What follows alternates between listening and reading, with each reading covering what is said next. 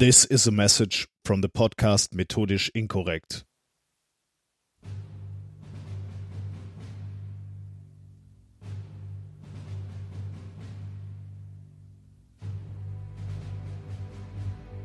Dear Mr. President, this is an introduction to the best podcast in Germany. All the other podcasters have tiny hands. Total disaster. In our podcast, we talk about the best science papers in the world. Great papers. Of course, only the good science.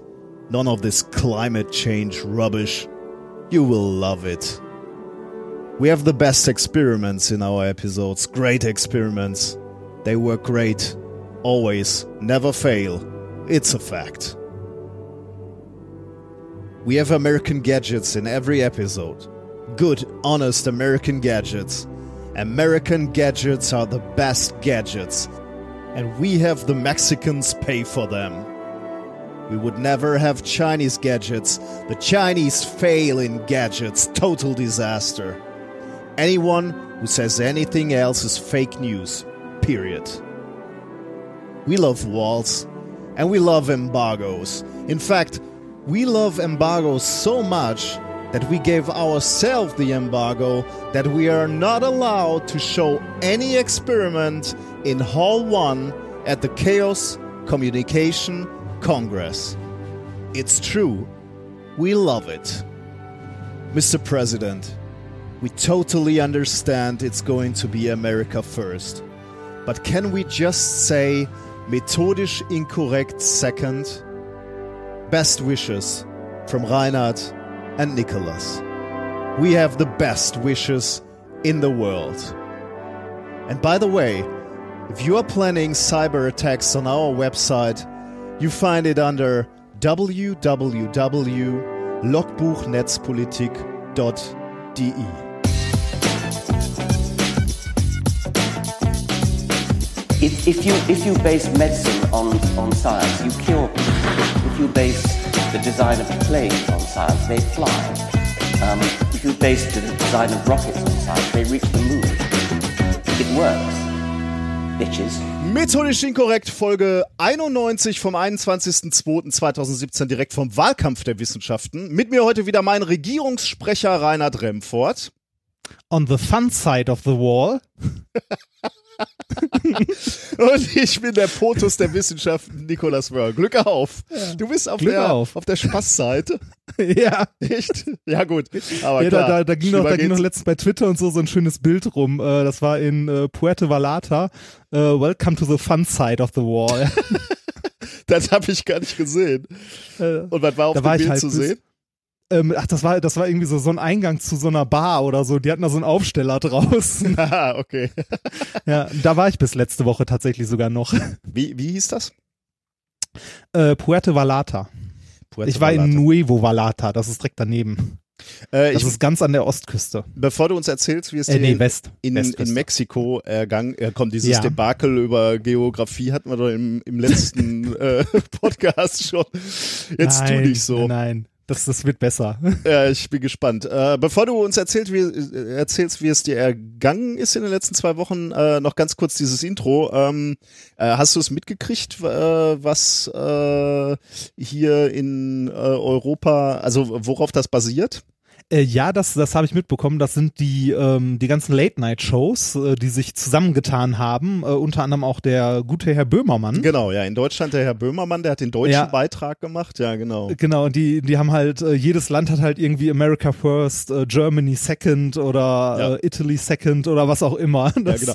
Zu finden, sehr, sehr äh, also die, zugrunde liegt die Überlegung, wenn es einen ersten gibt, und der erste ist selbstverständlich ohne Zweifel Amerika, dann muss es ja auch einen zweiten geben. Ja. Und um diesen Platz kann man sich ja mal bewerben, äh, prophylaktisch. Die, die Niederländer haben damit angefangen. Ähm, und genau wie du sagst, die, die ganzen, äh, ja, also was heißt die ganzen, aber europäische Comedians sind da aufgesprungen und haben auch alle Bewerbungsvideos ähm, veröffentlicht unter dem Hashtag Every Second Counts und es gibt auch die Webseite Every Second Counts äh, .eu und da kann man die ganzen Beiträge äh, finden. Und ich dachte, da können wir uns auch gleich mal beteiligen. Ja, Wer weiß, einreihen, ne? vielleicht, Also- müssen, vielleicht müssen das gar keine Länder sein. Ich meine, mittlerweile hat er sich ja mit den meisten Ländern verscherzt. Vielleicht können ja auch äh, Podcasts sich äh, Ja, wenn wir jetzt das nächste Mal bei der Einreise Probleme kriegen, ne? Ja, dann haben wir es verbockt, Junge. Man, man, man darf ja jetzt, wenn man ESTA ausfüllt, schon freiwillig, wenn man möchte, seine Social-Media-Kanäle angeben. Also sein Twitter-Handle und so. Ja, und wenn du nicht freiwillig machst, fordern sie dich bei der Einreise äh, auf, äh, Nee, also da- noch- das noch Telefon zu entsperren, ne? Das, Ja, noch- das passiert noch- mittlerweile, ne, Alter? Echt? Das ja, habe ich noch hab nicht ich, hab mitbekommen. ich zwei also, Meldungen gesehen, äh, wurden, sie, wurden sie aufgefordert, äh, das Handy zu entsperren. Das ist ja schon also ich habe nur, ich habe nur mitbekommen, dass die äh, gerade versuchen, also dass sie gerade einführen wollen, dass man demnächst bei, bei so einem ESTA-Antrag seine Social-Media-Sachen angeben muss. Also dass das nicht mehr freiwillig ist. Er spart den halt ein bisschen Arbeit, ne? Ja, zumindest fragen sie nicht mehr, ob deine Großeltern in der SS waren. Wie, das fragen die nicht mehr? Nee, das ist nicht mehr. Das, musst die es nicht Frage mehr ist rausgeflogen. Ehrlich? Nee, musste ich nicht. Die Frage ist rausgeflogen. Ach, jetzt bin ich ja völlig irritiert. Äh, die Rechten kommen doch wieder bei uns. Äh, da, wär, da würde doch viel mehr Sinn machen, mal wieder nachzufragen, wieso deine Ja, vielleicht kann man jemand für den Wahlkampf gebrauchen oder so, ne? Ja, genau. Mit Erfahrung. Ja, wäre ja nicht der Erste, der rüber ging, um, um da mal bei, bei Waffentechnologie zu helfen. ja, naja. Na gut, aber jetzt äh, zu erfreulicheren Dingen. Wie ist es dir ergangen, mein lieber Achso, ja, das wollte ich dich auch gerade fragen. Achso, Ähm, ja, ich kann auch. Ähm, Dann fang du mal an, weil ich habe ein bisschen mehr. Ich bin ja hier rumgefahren und so. da, dass du immer glaubst, dein Leben ist spannender als meins. Nee, spannender denke ich nicht. äh, schlimmer. das, also, ja, das, das kann natürlich auch sein. Ähm, ich habe ehrlich gesagt gar nicht so, so viel zu erzählen. Ähm, ähm, wo fange ich denn mal an? Ich habe äh, tatsächlich, ich, ich versuche ja mal ein, ein wenig auch physikalischen Background äh, äh, zu, zu haben, wenn ich erzähle, was ich in der letzten Woche gemacht habe. Ich war am letzten Wochenende, ähm, ja, wie sage ich das, in einem Sport- und Wellness-Hotel. der feine Herr. da dachte ich mir, Wo denn? Das Wo denn? Im Sauerland. Nein, so, Im Sauerland. Ja, es aha. war, es war okay, aber es war jetzt nicht, äh, ey, also jetzt nicht over the top. Du glaubst, du darfst jetzt Okay. nicht glauben. Also du, du, du, du hast da Urlaub gemacht. ja, wir, wir hatten, also meine Frau und ich, wir hatten etwas zu feiern. Neun, Ah. 19 Jahre sind wir äh, befreundet, Oh. quasi. Äh, und das haben wir gefeiert dort. Und 20 verheiratet? Nein, das nicht. ja. Ähm, wir, äh, und dann waren wir in der Sauna, äh, unter anderem in diesem Wellness-Hotel. Äh, äh, und es gibt ja, also das, das Schlimmste an, an, an äh, Saunas ist ja, sind ja die Laberer, die in der Sauna sind. Es gibt ja immer Leute, die labern, ne? Kennst du die? Also es Ja, gibt so, ja, ja, ja, ja. ähm, ich, ich, ich war, ich habe tatsächlich selber noch nie in einer Sauna gesessen, aber ich kann es mir Noch nie? lebhaft Echt? vorstellen. Nein, noch nie. Ich war noch nie saunieren. weil du es nicht willst oder weil du äh, einfach Hat sich bisher nicht nie ergeben? so, äh, Ach, nie das ist so ergeben und das so, ja. Dann müssen wir beide das mal machen. Ste ste steht aber mal an, ja.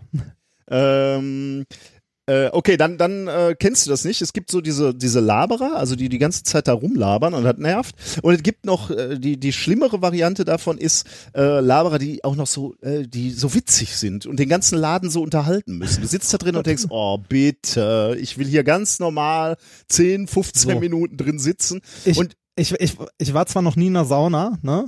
Aber ich bin über zehn Jahre mit öffentlichem Nahverkehr unterwegs gewesen. Ich weiß nicht, ja, das, das stimmt, aber irgendwie, Ne, aber irgendwie ist das in der Sauna, ich weiß nicht, äh, vielleicht weil man nackt ist, vielleicht weil man so nah beieinander sitzt, vielleicht weil es so heiß ist, das nervt einfach noch mehr. Und da war so ein Okay, Typ, bist, ne? bist du im Sommer schon mal mit der Bahn in Gelsenkirchen unterwegs gewesen? Äh, warte mal, man hat nichts an, es ist Bist, warm. bist, und mal auf, ist bist mal auf. Schalke gefahren im Sommer mit der Bahn? Ja, selbstverständlich. Ja, dann kennst du das auch. Ich, Ja. ich bin mal, das ist eine Randgeschichte. Ich bin mal mit äh, mit der Bahn. Äh, doof ist, wenn du in, die- in die ähm, Straßenbahn in Gelsenkirchen einsteigst und du hast vergessen, dass Schalke spielt, weil dann Ja, bist du richtig. erstens in dieser Menge von Menschen und dann kann das Folgende passieren, dass die Menge äh, also insbesondere auf dem Weg vom Stadion zurück, weil dann haben sie ja Zeit, äh, anfangen zu singen, wir wollen, wippen, wippen, wippen Ja. wollen. Und dann, also man, man macht sich ja keine Vorstellung davon, was passiert, wenn äh, 100, 200 Leute in so einer Straßenbahn anfangen zu wippen. Das kann dazu führen, dass diese Bahn von der von den Gleisen hopst. Ne? Und dann, dann darf der Zugführer nicht mehr weiterfahren. Der unterbindet dann die Fahrt und sagt, liebe Leute, wir dürfen nicht weiterfahren. Hört doch bitte auf. Hört auf zu hüpfen. Dann hören, Ja. hören die natürlich kurz auf. Der Straßenbahnfahrer fährt, fährt langsam an. Die Bis Meute einer das fängt- Lied neu anstimmt. Stimmt, die, die, stimmt das Wippenlied an und die Leute fangen an zu wippen. Der, und das, das ist mir schon mal passiert, das hat wirklich eine Dreiviertelstunde gedauert hat, bis ich die nächste Station erreicht hatte, um da wieder auszusteigen. Das, Ach, ist, schön. äh, das ist ein Moment.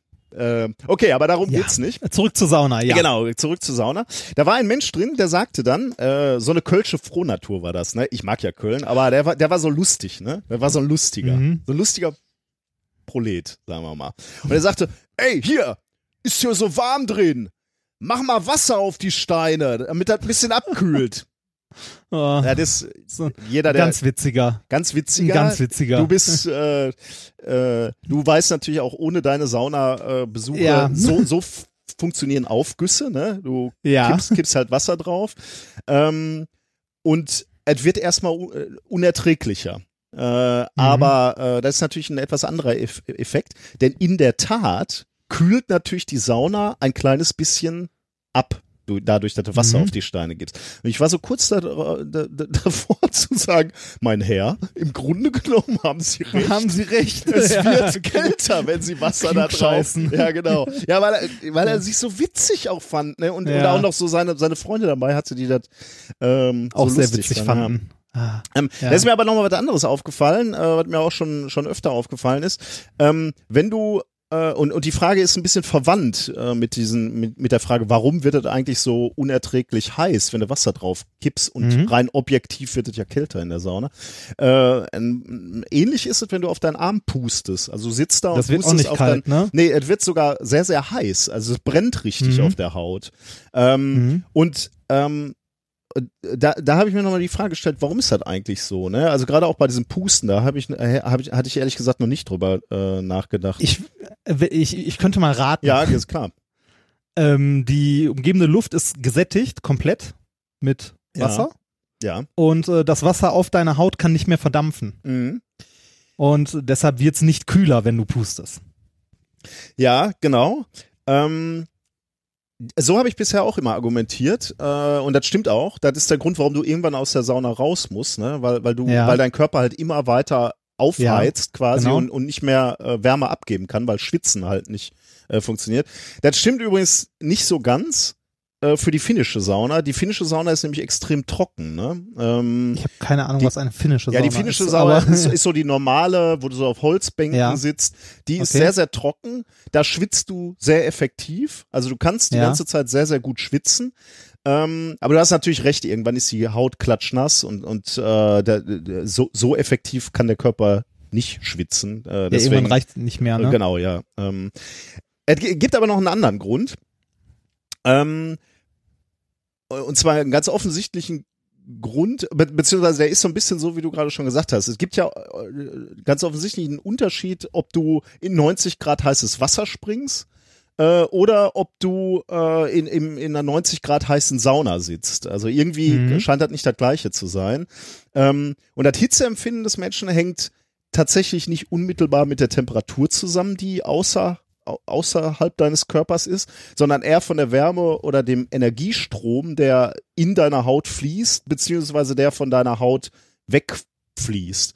Äh, wir, wir hatten, glaube ich, also mit Sicherheit schon mal drüber Ich- gesprochen. Ich weiß nicht, ob wir schon mal dieses Experiment hatten. Ich Wenn wenn- glaube, ge- äh, Ja. ganz, ganz am Anfang, ne? Also wenn, wenn, Ähm. wenn du ein Stück Metall hast und ein Stück Styropor, ne, und beides hat die gleiche Ja, Temperatur genau. und du fasst an, dann empfindet man, dann würde man so auf Anhieb sagen, oh gut, das Metall ist aber kalt. Stimmt aber nicht. Ja. Das, wir haben ja gerade schon gesagt, also wir, wir gehen davon aus, beide haben die gleiche Temperatur. Der, der Eindruck, warum das Metall sich so kühl anfühlt, ist, dass es so gut die Wärme aus deiner Haut wegtransportiert. Das ist Genau. eben ein guter Wärmeleiter und der Styropor eben nicht. Das ist übrigens auch einer der wesentlichen Effekte, warum Plastik in der Spülmaschine nicht trocken wird. Ah, sehr gut, ja, genau. Wärmeleitfähigkeit. Äh, Nachzulesen aber- in einem Buch, das demnächst erscheint. Wärmeleitfähigkeit oder Wärmekapazität? Ich würde beides, ich, aber ja. Wärme, beides, aber Wärmeleitfähigkeit ist tatsächlich noch ein größerer Effekt. Ich bei hätte der eher bei der Kapaz auf die Kapazität äh, Nee, getippt, weil, ähm, weil, weil so ganz, ganz, ganz, ganz kurz zusammengefasst, du hast ein bisschen Wasser auf der Oberfläche vom Plastik, ne? Mhm. Hast äh, die Wärmekapazität darunter. Die Wärme, die an der Stelle ist, reicht nicht ganz, um den Tropfen zu verdampfen. Das ist aber bei, äh, bei Metall und so nicht viel anders. Nur bei Metall kann halt Wärme aus der Umgebung nachfließen Ah ja. zu dem Tropfen und das geht beim Plastik nicht, also beziehungsweise nicht schnell genug. Ah ja. Werbung. Es gibt ja durchaus Momente, wo man sich wünscht, man hätte die richtige Versicherung. Wenn man zum Beispiel krank ist oder so. So wie ich gerade.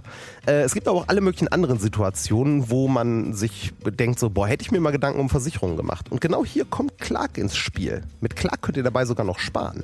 Als dein Versicherungsmakler überprüft Clark regelmäßig, ob du alle Versicherungen hast, die du brauchst und zeigt dir, wo du Geld sparen kannst oder wo du noch mehr Leistung rausholen kannst. Damit Clark als dein Versicherungsmakler auftreten kann, das heißt zum Beispiel Verträge für dich kündigen und neue abschließen, erteilst du Clark bei der Registrierung ein Maklermandat. Das heißt aber gleichzeitig, dass dieses Mandat von deinem, deiner alten Maklerin an Clark übergeht. Das ist nichts, was sich Clark ausgedacht hat, sondern ganz normale Praxis in der Versicherungsbranche. Du kannst deine Vollmacht zum Maklermandat aber natürlich jederzeit kostenfrei widerrufen. Außerdem hast du mit der Clark-App alle deine Versicherungen im Überblick und kannst sie von überall aus digital managen. Und wenn du mal auf der Suche nach einer neuen Versicherung bist, durchforstet Clark mit Hilfe modernster Technologien tausende Tarife, um genau den zu finden, der am besten zu dir und deinem Lifestyle passt. Und wenn wir schon beim Thema Sparen sind, die Jungs und Mädels von Clark lassen auch noch einen 30 Euro Shopping-Gutschein springen. Alles, was du dafür tun musst, ist dir die Clark-App runterladen, zwei deiner bestehenden Versicherungen hochladen und mit dem Code methodisch34 alles groß geschrieben, methodisch 34, bekommst du einen 30 Euro Shopping-Gutschein für Brands wie Ikea, Zalando oder Apple. Die Teilnahmebedingungen und alle weiteren Infos findet ihr wie immer in den Shownotes. Werbung Ende. Ähm, Ja, zurück zur Sauna. okay, ja, also äh, Wärmeleitfähigkeit spielt eine Rolle, ne? haben, wir, äh, Mhm. haben wir jetzt mit, mit den zwei Beispielen schon gesagt. Und Wärmekapazität auch. Wa- Was heißt Wärmekapazität? Wie viel Wärme ist gespeichert in dem Metall oder in dem Styropor? Äh, Mhm. Also Wärmeleitfähigkeit von Luft ist schlecht, kann man sagen. Übrigens, auch das ist ein Effekt, den wir immer wieder demonstrieren, wenn wir nämlich unsere Hand in flüssigen Stickstoff halten, äh, bei minus Ja. 200 Grad. Dann ha haben wir da so ein, so ein Gaspolster und die, dieses Gaspolster isoliert halt relativ gut und deswegen kühlt unsere Hand nicht so schnell aus und wir können für eine gewisse Zeit unsere Hand in flüssigen Stickstoff eintauchen. Ähm, ja. Zu, zu der Sauna und der Hitze in der Sauna. Hatten wir das nicht? Oder hat das nicht sogar mal ein Hörer getestet mit einem Ei in der Sauna kochen? Ja, könnte sein, ja. Das hatten wir doch mal, oder? So, ich, wenn ich mich nicht irre, ganz am Anfang, in einer der ersten Folgen war das, glaube ich, sogar. Oder, oder irgendwann später? Ich meine, das hatten wir mal. Es ist zu viel mittlerweile. Ja, ich erinnere Ja, mich ich habe nicht hab mehr. neulich auch gedacht, wir müssten mal so eine da ordentliche Datenbank machen. Ich glaube, ich muss noch mal irgendwann durch alle Folgen durchgehen und noch mal ordentlich verschlagworten. Auch die Themen, weil äh, Ja, das, äh, das können wir machen. Ich ziehe, äh, also wenn ich aus äh, Mexiko zurück bin, äh, muss ich mich eh noch ein bisschen um unsere Technik kümmern und äh, ziehe den ganzen Mist nochmal um und setze es neu auf aus diversen Gründen. So, jetzt muss, muss ich mich aber mal äh, zu Ende erklären lassen. Ja, Wärmeleitfähigkeit bitte, bitte. der Luft ist schlecht, äh, deswegen, äh, wie gesagt, auch Leidenfrosteffekt und du kannst in flüssigen Stickstoff äh, die Hand halten. Wärmeleitfähigkeit von einem glühenden Stück Metall ist ganz gut, deswegen tut es weh, wenn du ein glühendes Stück Metall in der Hand hast. Äh, Wärmeleitfähigkeit von Wasser ist auch ganz gut. Ähm, jetzt ist die finnische Sauna, also die, das, was man so äh, bei uns so als klassische Sauna versteht, also auf Holzbänken nackig sitzen, ähm, ist, ist die Luft sehr, sehr trocken äh, und deswegen kann man die 90 Grad gut ertragen, weil auf deiner Haut ist Luft und sonst nix. Ne- In einer Ja. türkischen Dampfsauna sieht das ein bisschen anders aus. Äh, da ist die, äh, ist, ist die Luft gesättigt mit Wasser. Also wir haben viel Wasser in der Luft, viele kleine Wassertröpfchen. Und da ist deswegen auch die Temperatur deutlich niedriger. Also in einer finnischen Sauna bis bei 90 Grad oder drüber. ja, kann man, Ja. also so als, als grober Wert. Äh, türkische Dampfsauna deutlich drunter. Ich weiß ehrlich gesagt gar nicht so genau. 50 würde ich jetzt schätzen. Oder vielleicht sogar noch drunter. Ähm, aber jedenfalls deutlich darunter. Und der Grund ist halt, äh, die Wassertropfen ähm, geben halt ihre, die, die Wärme an den kälteren Körper ab und deswegen äh, äh, wird halt sehr, sehr viel äh, Energie und Wärme auf deinen Körper äh, übertragen. Dazu kommt noch, dass die Wassertropfen Tropfen auch eine relativ hohe Wärmekapazität haben. Die tragen Ja. also viel Energie Ja. und können sie gut übertragen. Äh, und das ist eben der Grund, warum es da nicht äh, so gut äh, aushältst. So, und jetzt hier unser, die, die, die Granate, die vorgeschlagen hat, da Wasser ab, drauf zu geben, äh, um, äh, weil er das so witzig fand.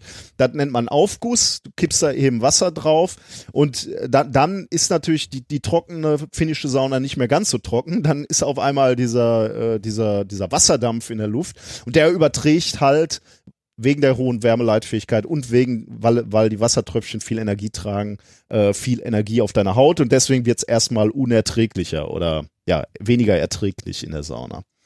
Ähm, der, den zweiten Grund hast du schon genannt, ne? Trockene Luft in der finnischen Sauna, du kannst gut schwitzen und deswegen kühlt der Körper von sich aus einigermaßen gut ab. Das geht natürlich in der, in der türkischen Sauna auch nicht, ne? Da ist äh, gesättigter, äh, ge, ge, gesättigter Wasserdampf und deswegen kannst du da nicht schwitzen und deswegen geht, geht es halt mit der Körpertemperatur relativ schnell äh, hoch.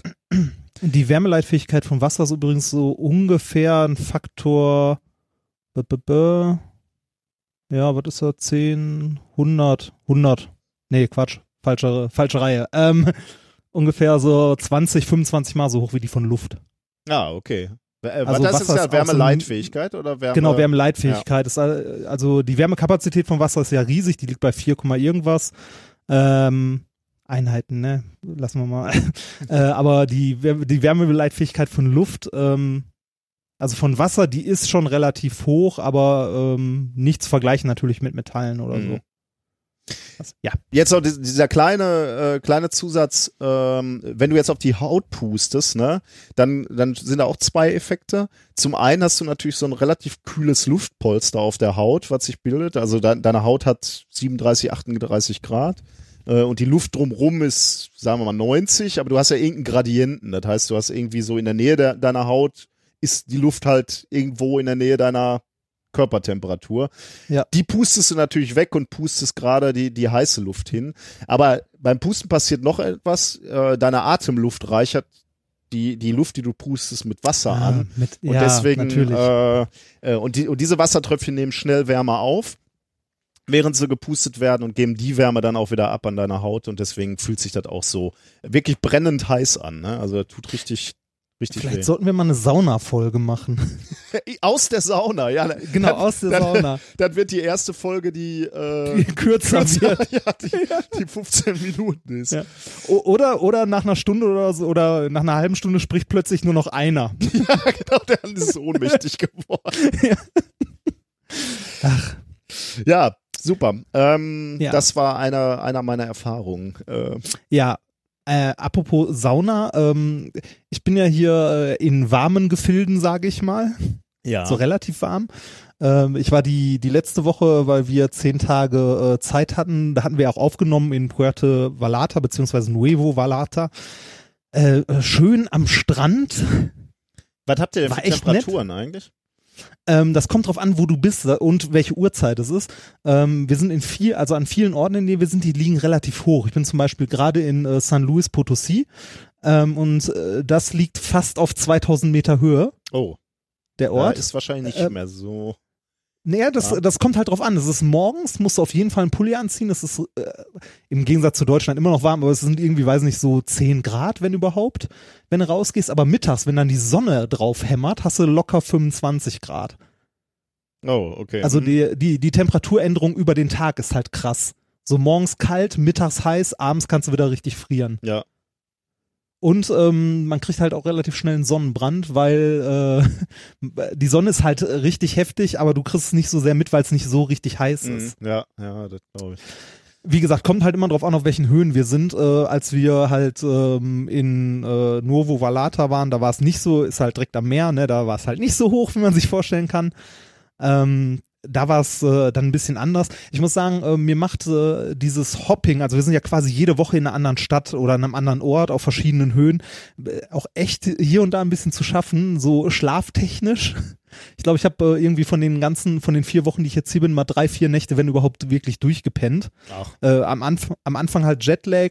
Ähm, jetzt hier in St. Louis Potosí ist die Luft so trocken. Ich habe ähm, letztens auch hier auf dem Hotelzimmer so ein Waschbecken mit dem guten Rei in der Tube äh, ein paar T-Shirts gewaschen, aufgehangen und die waren nach einem halben Tag trocken. Komplett. Ja, und warum Also man schläfst du lebt- nicht? Weil du nicht. Äh, Man, le- äh, du, du war, also ich wach hier zum Beispiel mitten in der Nacht auf, komplett trockener Hals, trockene Augen, ähm, durch die Höhe auch noch äh, leichtes Nasenbluten ja, hier mm. und da. Also ähm, ist so, hm. Und äh, ich habe halt auch keine Zeit, mich dran zu gewöhnen, weil ich jetzt zum Beispiel morgen, äh, morgen früh muss ich allen Ernstes um drei Uhr aufstehen. Nachts, Nachts, warum denn das? weil mein Flieger um 6 Uhr geht. Ah, okay. Ja, ja, gut. Ja, das heißt, äh, morgen richtig- zieht ihr weiter quasi. Genau, morgen ziehen wir weiter. Morgen geht's nach Puebla. Das äh, liegt in der Nähe von Mexico City. Da sind wir aber auch nur für eine, für ich glaube vier oder fünf Tage. Ähm, und dann haben wir nochmal irgendwie zehn Tage frei. Äh, da möchte der Rest, mit dem ich unterwegs bin, nach Yucatan. Und ah, da ich endlich keine mal Lust habe, Kultur. irgendwo, Was? Ja, da ich keine Lust habe, irgendwo alleine rumzuhängen, fliege ich natürlich mit. Nur deswegen? Nein, ich gehe mir auch, ich gehe, ich gehe mir auch ein paar alte Steine angucken. Ähm, oh Gott. Ich, ich, ich warte Ja, die ganze Moment, Zeit, dass du Moment. mal erzählst, ob Es ihr mal Kultur gemacht habt. Und ich höre das, immer, das, das, schickst, das haben wir, du, du das haben wir immer nur Ich- ich war brennende und so. Welcome to Mexico. ähm, das war übrigens, das was du, das was du da auf dem Twitter-Bild gesehen hast, war keine brennende Mülltonne. Ja, ich das, weiß. Das war irgendwie ja, dazu könnte ich kurz eine Geschichte erzählen. Das war eine äh, brennende Pipeline. Da sind wir mit dem Bus ungefähr so 20 Meter dran vorbeigefahren an einer brennenden Spritpipeline. Am nächsten Morgen haben wir auch noch von dem äh, Taxifahrer, der uns dann wieder zum Busbahnhof gefahren hat, äh, erfahren, was das, äh, was das da genau war. Und zwar haben da äh, in äh, Mexiko gibt's ja nur eine Art, also nur eine Tankstelle, nur eine Firma, die ist staatlich. Texaco. Das heißt auch- Oder wen, wen gibt es da? Nee, äh, boah, wie heißen die hier? Pac Pacmac oder Paxmac oder so. Okay. Hm. Ähm, müssen wir noch mal gucken. Es gibt auf jeden Fall nur eine Tankstelle, die sehen alle gleich aus. Es stehen auch nirgendwo Schilder dran, äh, wie bei uns, wie teuer der Sprit ist oder so, weil man kann eh nirgendwo anders tanken.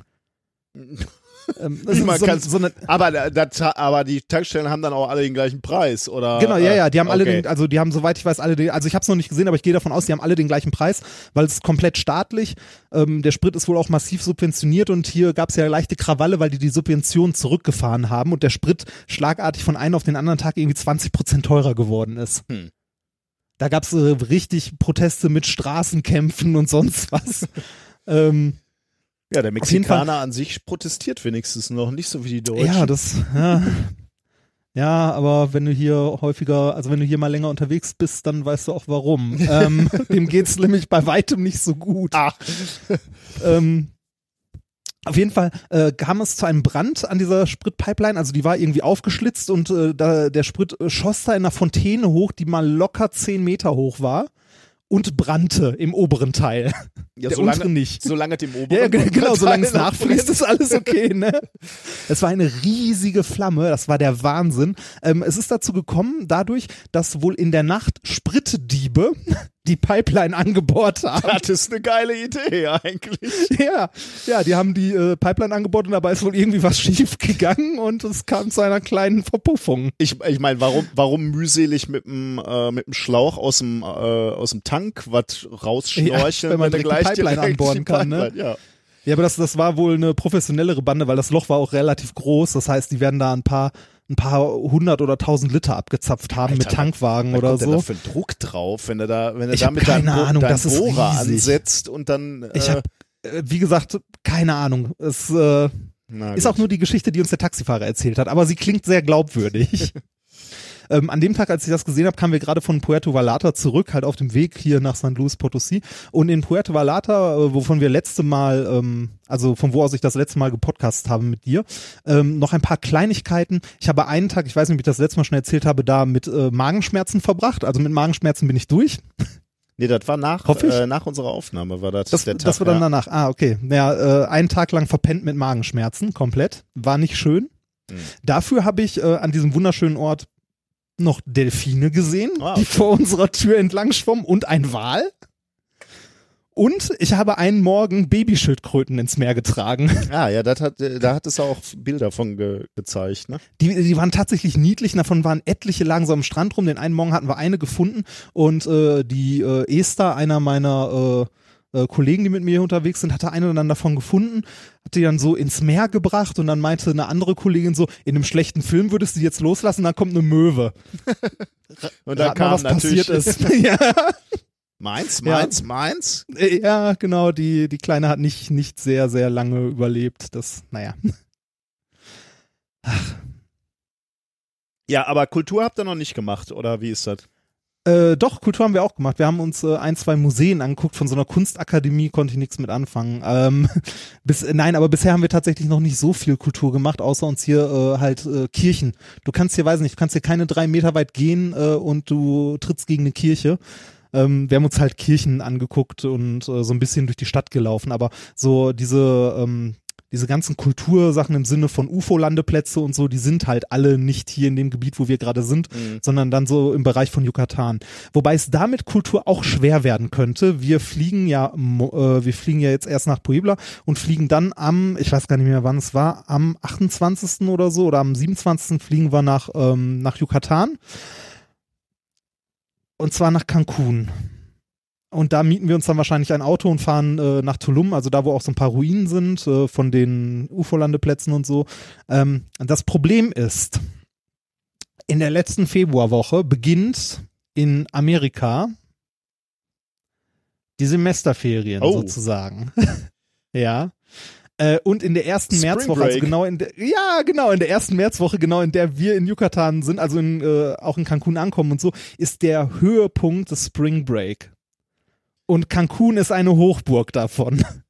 Da bin ich ja mal gespannt, wie äh, die Das heißt, Stimmung die- auf beiden Seiten ist. Also die, komple die komplette Küste wird voll sein mit, äh, mit feiernden Menschen. ich bin mal gespannt, Äh. ob die Mexikaner noch Bock drauf haben. Ja gut, die leben davon, ne? Die, die, ja, wollte gerade sagen, die leben da davon. Also das ist, äh, aber das ich ist halt so oder mich- so Touristengebiet. Würde mich tatsächlich auch mal interessieren, ob, ob weniger Amerikaner kommen. Also ich meine, wenn, wenn, wenn er von deinem Land die ganze Zeit erzählt, Chris, wir müssen eine Mauer äh, bauen, weil die da alle so doof sind, ähm, ja, würde ich jetzt mal glauben, könnte sich auf, auf den Tourismus auswirken. Auf der anderen Seite vielleicht denken sich die ich glaube nicht. Studenten ich auch, nicht. da können wir billig feiern, ist mir egal. Richtig, genau, richtig. Also ich glaube nicht, dass sich das auswirkt.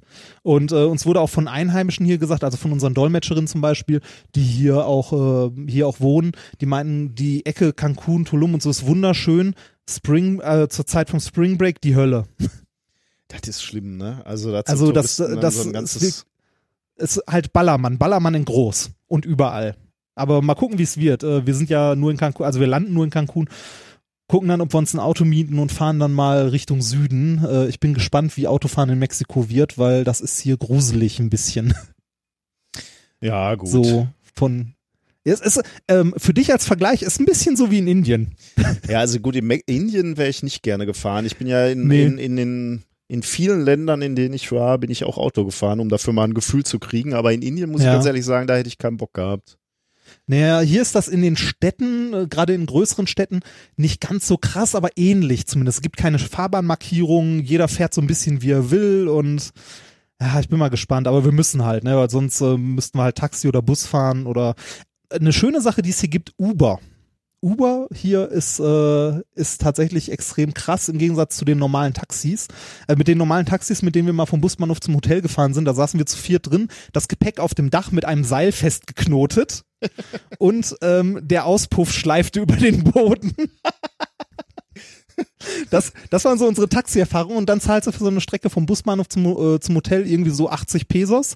Dann fährst du am nächsten Tag ungefähr die gleiche Strecke, um mal irgendwie einkaufen zu gehen mit einem Uber, den du dir bestellst, wo du auf deinem Handy siehst, wann der da ist, wo der hinkommt. Was erstens ein Auto ist, dem ich zutraue, dass es in Deutschland über den TÜV kommen würde, im Gegensatz zu allen Taxis, denen ich das hier nicht zutrauen würde.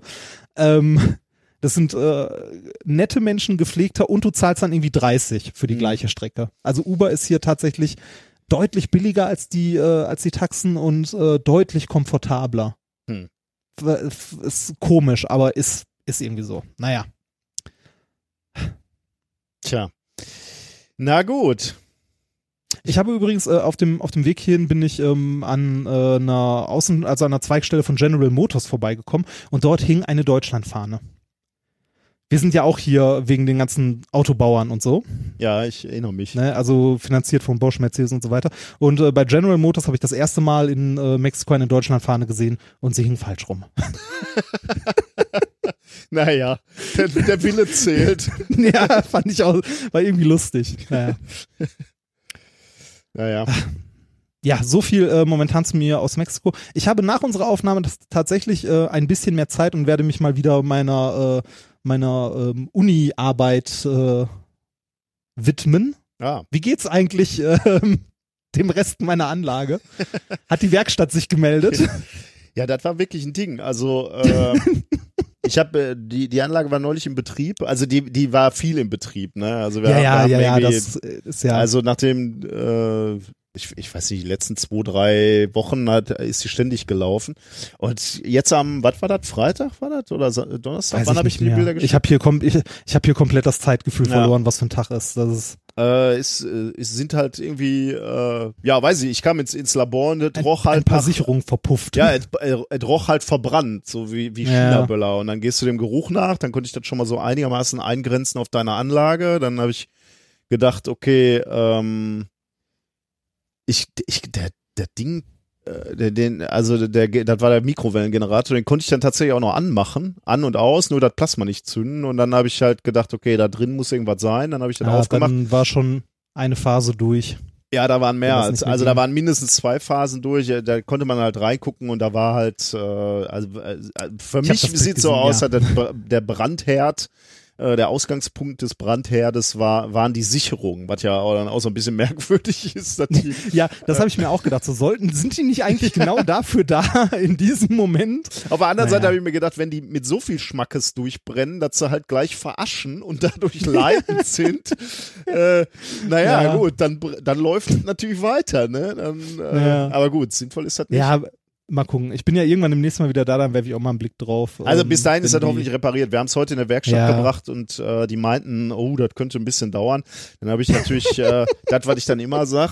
Ähm, Ja, ist für eine äh, Abschlussarbeit, ist für eine Abschlussarbeit, genau, ist, ist demnächst äh, fällig. Äh, und dann haben sie gesagt, ja, sie geben sich Mühe.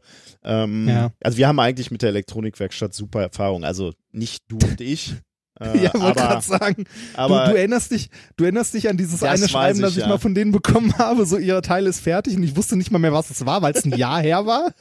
Aber wir, also die, Ja. die neue Arbeitsgruppe, wir haben echt ganz gute Erfahrung. Die machen das wirklich ratzfatz, Ja, die Sachen, die wir da brauchen. Aber gut, Ja, gucken äh, wir mal. Ich freue mich auf jeden Fall. Ich bin dann äh, demnächst auch mal wieder irgendwann an der Uni, weil ich jetzt äh, endlich Zeit habe, ein bisschen äh, an meiner Doktorarbeit weiterzuarbeiten und die mal fertig zu machen. Ich bin nämlich mit meinem Manuskript fertig für das Buch. Juhu! Ah, das Ja. hat ja, äh, wie, wie, wie lange bist du zu spät für die, erst, für die erste Deadline? Zwei, Zwei Jahre. Jahre. ja. Naja, Ja, naja, das, äh, alles, alles, was zählt, ist das Ergebnis. ja, so kann man es auch sehen. Ja. Wer bewertet das Ergebnis? Die Verkaufszahlen, ne? Die Verkaufszahlen, natürlich. Äh, Das ich hoffe Publikum. zum Großteil, genau, das Publikum. Äh, Oh, apropos Publikum, äh, ich wollte ja noch kurz ein bisschen was erzählen. Äh, ist auch nur ganz kurz, dann, dann bin ich durch mit dem Gelaber hier von Mexiko. Ähm, wir, wir sind ja im Rahmen dieser Pop-Up-Tour vom Goethe-Institut unterwegs und ähm, machen ja hier so einen kleinen Science-Slam mit vier Leuten. Zwei Deutsche, zwei Mexikaner. Und das Ganze wird immer von zwei Dolmetscherinnen simultan übersetzt und dafür hat das Publikum so einen Knopf im Ohr. Mhm. Das Publikum Und, hat einen Knopf im Ohr? Ja. Das heißt, ihr verteilt da äh, Ja, genau. 100 so, so Radio oder so wie- Ding, wie viele ja, sitzen da im das, Publikum? das ist halt immer relativ klein. Das ist immer auf irgendwelchen Marktplätzen halt so in, in Städten, wo halt Bosch, Daimler, VW oder sonst wer ansässig ist. Und da sitzen dann im Publikum irgendwo so zwischen 50 und lassen mal maximal 100 Leute Und sein. die hauen da nicht ab mit dem Sender im Ohr? Nee, die sind eingezäunt.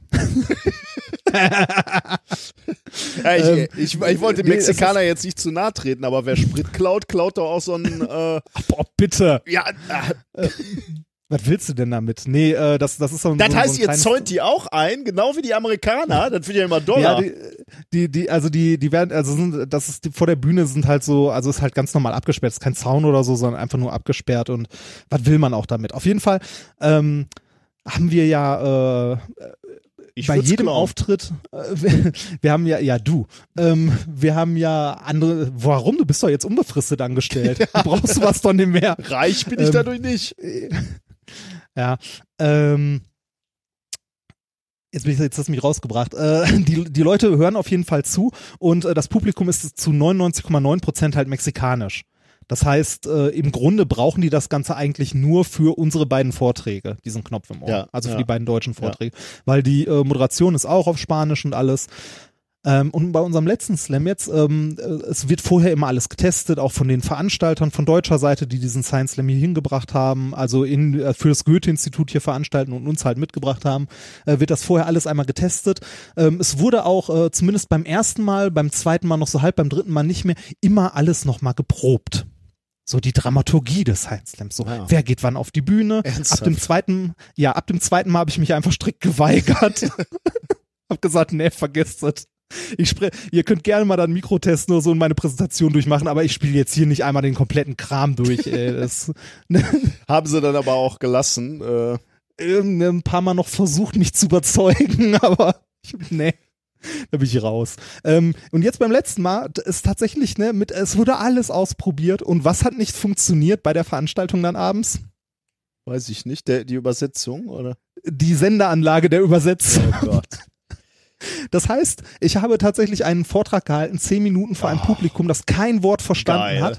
Null Reaktion, wirklich null. Kein Applaus am Ende, gar nichts. Ne? Also nicht mal irgendwie so ein oder kon Höflichkeitsding. konnte die Übersetzerin nicht ein Mikro in der Hand nehmen oder dein Mikro im Wechsel nehmen und Nee, das, das geht halt auch nicht. Also es wird eigentlich tatsächlich simultan übersetzt und das haben wir vorher mit den Übersetzern auch einmal durchgesprochen und geprobt und so.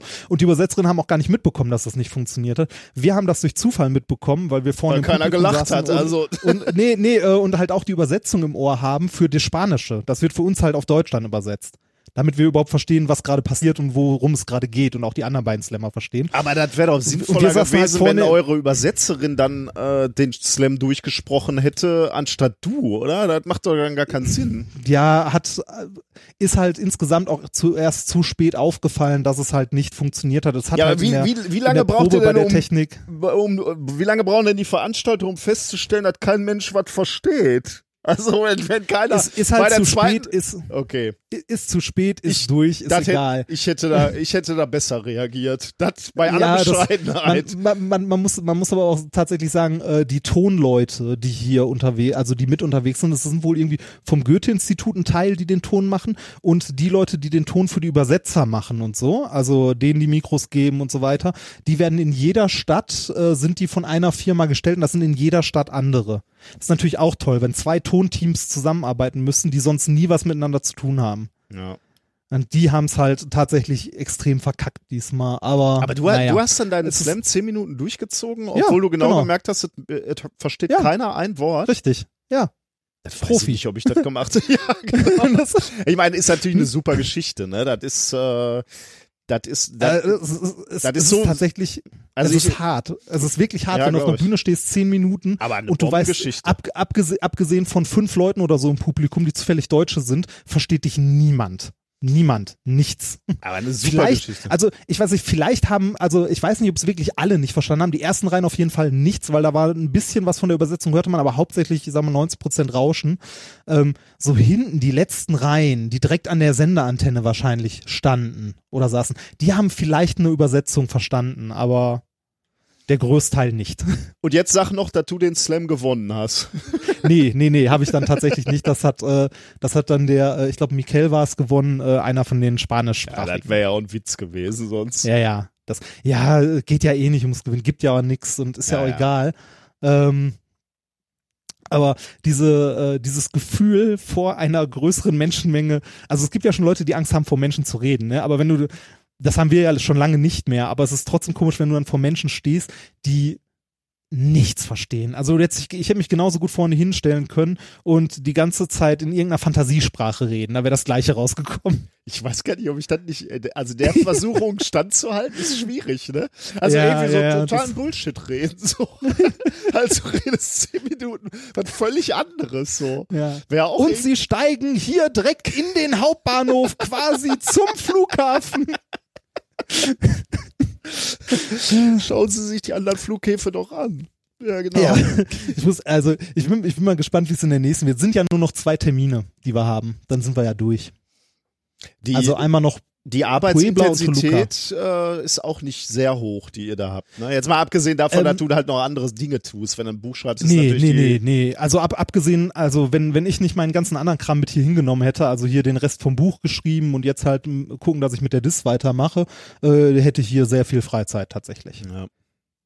Dafür, w- also ich meine, das ist ja auch im Grunde das, äh, was die Bezahlung ist, ne? Also äh, so nennenswert Honorar bekommen wir hier nicht. Ja, ja. ja. Sondern ja, es ist eigentlich, also es ist ein fairer Deal, ne? Also Wollte ich meine, wir haben sagen, dafür, ne? Ja. also wir, wir haben dafür halt Sehr sieben Wochen Rund, Urlaub, ja. genau, Rundreise durch Mexiko und halt ähm, insgesamt halt, sagen wir mal, zehn Tage, ähm, wo man halt was machen muss. Und die anderen Tage fährt man halt rum, ist zwar immer an die Städte gebunden, in denen man halt äh, diese Veranstaltung hat, aber es sind halt auch große Städte, die man sich eh mal angucken würde und so. Ja. Also, wie gesagt, so, ich habe nach vier Wochen so langsam, ja, ich hätte nichts dagegen, auch so langsam mal nach Hause zu fliegen wieder. Ähm, so vier Wochen Mexiko reicht dann irgendwann auch, Ja, okay. aber Ja. naja, die drei jetzt halte ich noch durch und dann geht's ab nach Hause.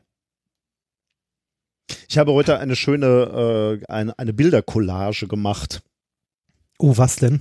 Äh, wir, wir saßen zusammen äh, äh, mit diesem Sonderforschungsbereich, ne, äh, den wir ja, Ja. haben. Äh, da geht's ja um ähm, äh, Nicht-Gleichgewichtszustände, ähm, die wir beobachten in der Zeitdomäne. Und das heißt halt, in der Zeitdomäne heißt in dem Fall äh, sehr, sehr schnelle Vorgänge, ne? Also wie, Ja. also angeregte Systeme, die sich abreagieren, ne? Also so ein, so ein Elektron, was irgendwo auf einem energetisch höheren äh, Niveau sitzt, gucken wir uns an, wie re Mhm. regt sich das wieder ab.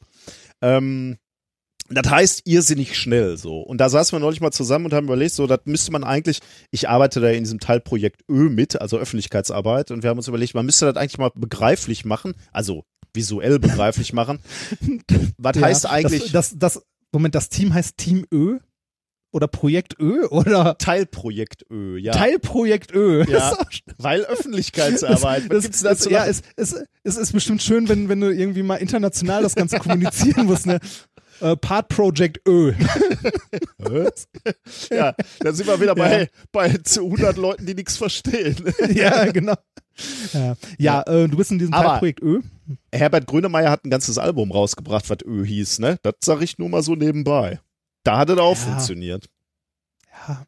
Äh, jeden, jedenfalls haben wir uns überlegt, okay, man, man müsste mal irgendwie so grafisch darstellen, was überhaupt kurze Zeiten bedeutet in dem Fall. Ne? Also äh, wir sind da ja, wir arbeiten da ja unter anderem mit Femtosekundenlasern, also aber unter Femtosekunden kann man sich ja nichts vorstellen. Ne? Haben uns erst überlegt, wir müssten mal so einen Zeitstrahl oder so ein, ja, also so ein, so ein äh, ja, Zeitstrahl im Grunde genommen aufzeichnen, wo man dann sagt, so, okay, hier ist 10 hoch minus 15, ne, Femtosekunden, äh, da sind unsere Laser und bei einer Sekunde ist der Wimpernschlag und bei 10 hoch äh, 12, weiß ich jetzt nicht, hau ich jetzt einfach nur so aus der, aus der, aus der Hüfte, 10 hoch 12 Sekunden ist, äh, äh, weiß ich nicht, irgendwas im Kosmos. Äh, Ah, das, also im Grunde, im Grunde so wie dieses Video, äh, das wir auch mal in einer Kindervorlesung hatten.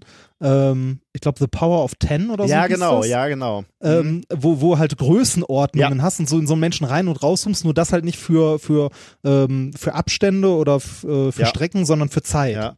Ich glaube, dieses, dieses Video, was es auch äh, als erstes, glaube ich, als Buch gab, hieß Hoch 10 oder so, ne? Oder 10 hoch 10 oder? Ja, ich Ja, weiß ich, nicht mehr, glaube, aber- die- ich glaube, im Englischen heißt The Power of Ten. Ja, könnte sein, ja. Genau, genau das äh, für, für Zeit, ja, genau.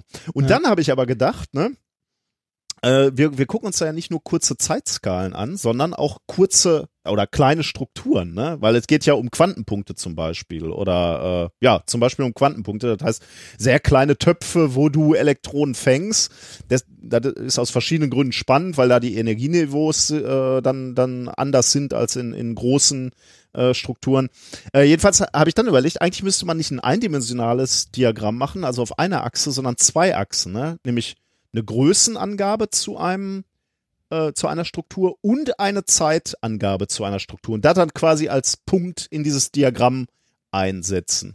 Beispielsweise äh, äh, die Erde würdest du machen. Die Erde hat äh, einen Durchmesser von, ähm, weiß ich nicht, 13.000 Kilometern oder so. Wie viel ist das in Fußballfeldern? Ich weiß gar nicht, warum das immer so negativ aufgefasst wird. ja. Ja. Äh, also äh, Erde hat einen gewissen Durchmesser äh, und die d Erde dreht sich an einem, in einem Tag einmal um sich selbst. Ne? Das wäre also so ein Datenpunkt. Und dann hast du äh, Erde um die Sonne, äh, das System, äh, also Abstand Erde-Sonne ist viel größer, äh, dauert aber auch länger, hast wieder einen Datenpunkt. Ne? Und das verteilst du, da- dann findest du halt auch so Wimpernschlag, äh, Auge ist ein Zentimeter groß, Wimpernschlag dauert eine Sekunde so findest du halt so, äh, so Datenpunkte, ne? Bis hin zu den, diesen Quantenpunkten, die wir ganz unten links in der Ecke quasi in diesem Diagramm haben. Die sind sehr klein, aber gehen auch sehr schnell, ne? Und das habe ich dann mal gemacht mit verschiedenen Sachen und das ist ganz interessant. Also, das kann man sich auch vorher überlegen, aber das ist auch interessant, wenn man das dann so befüllt und sich das dann mal so anguckt.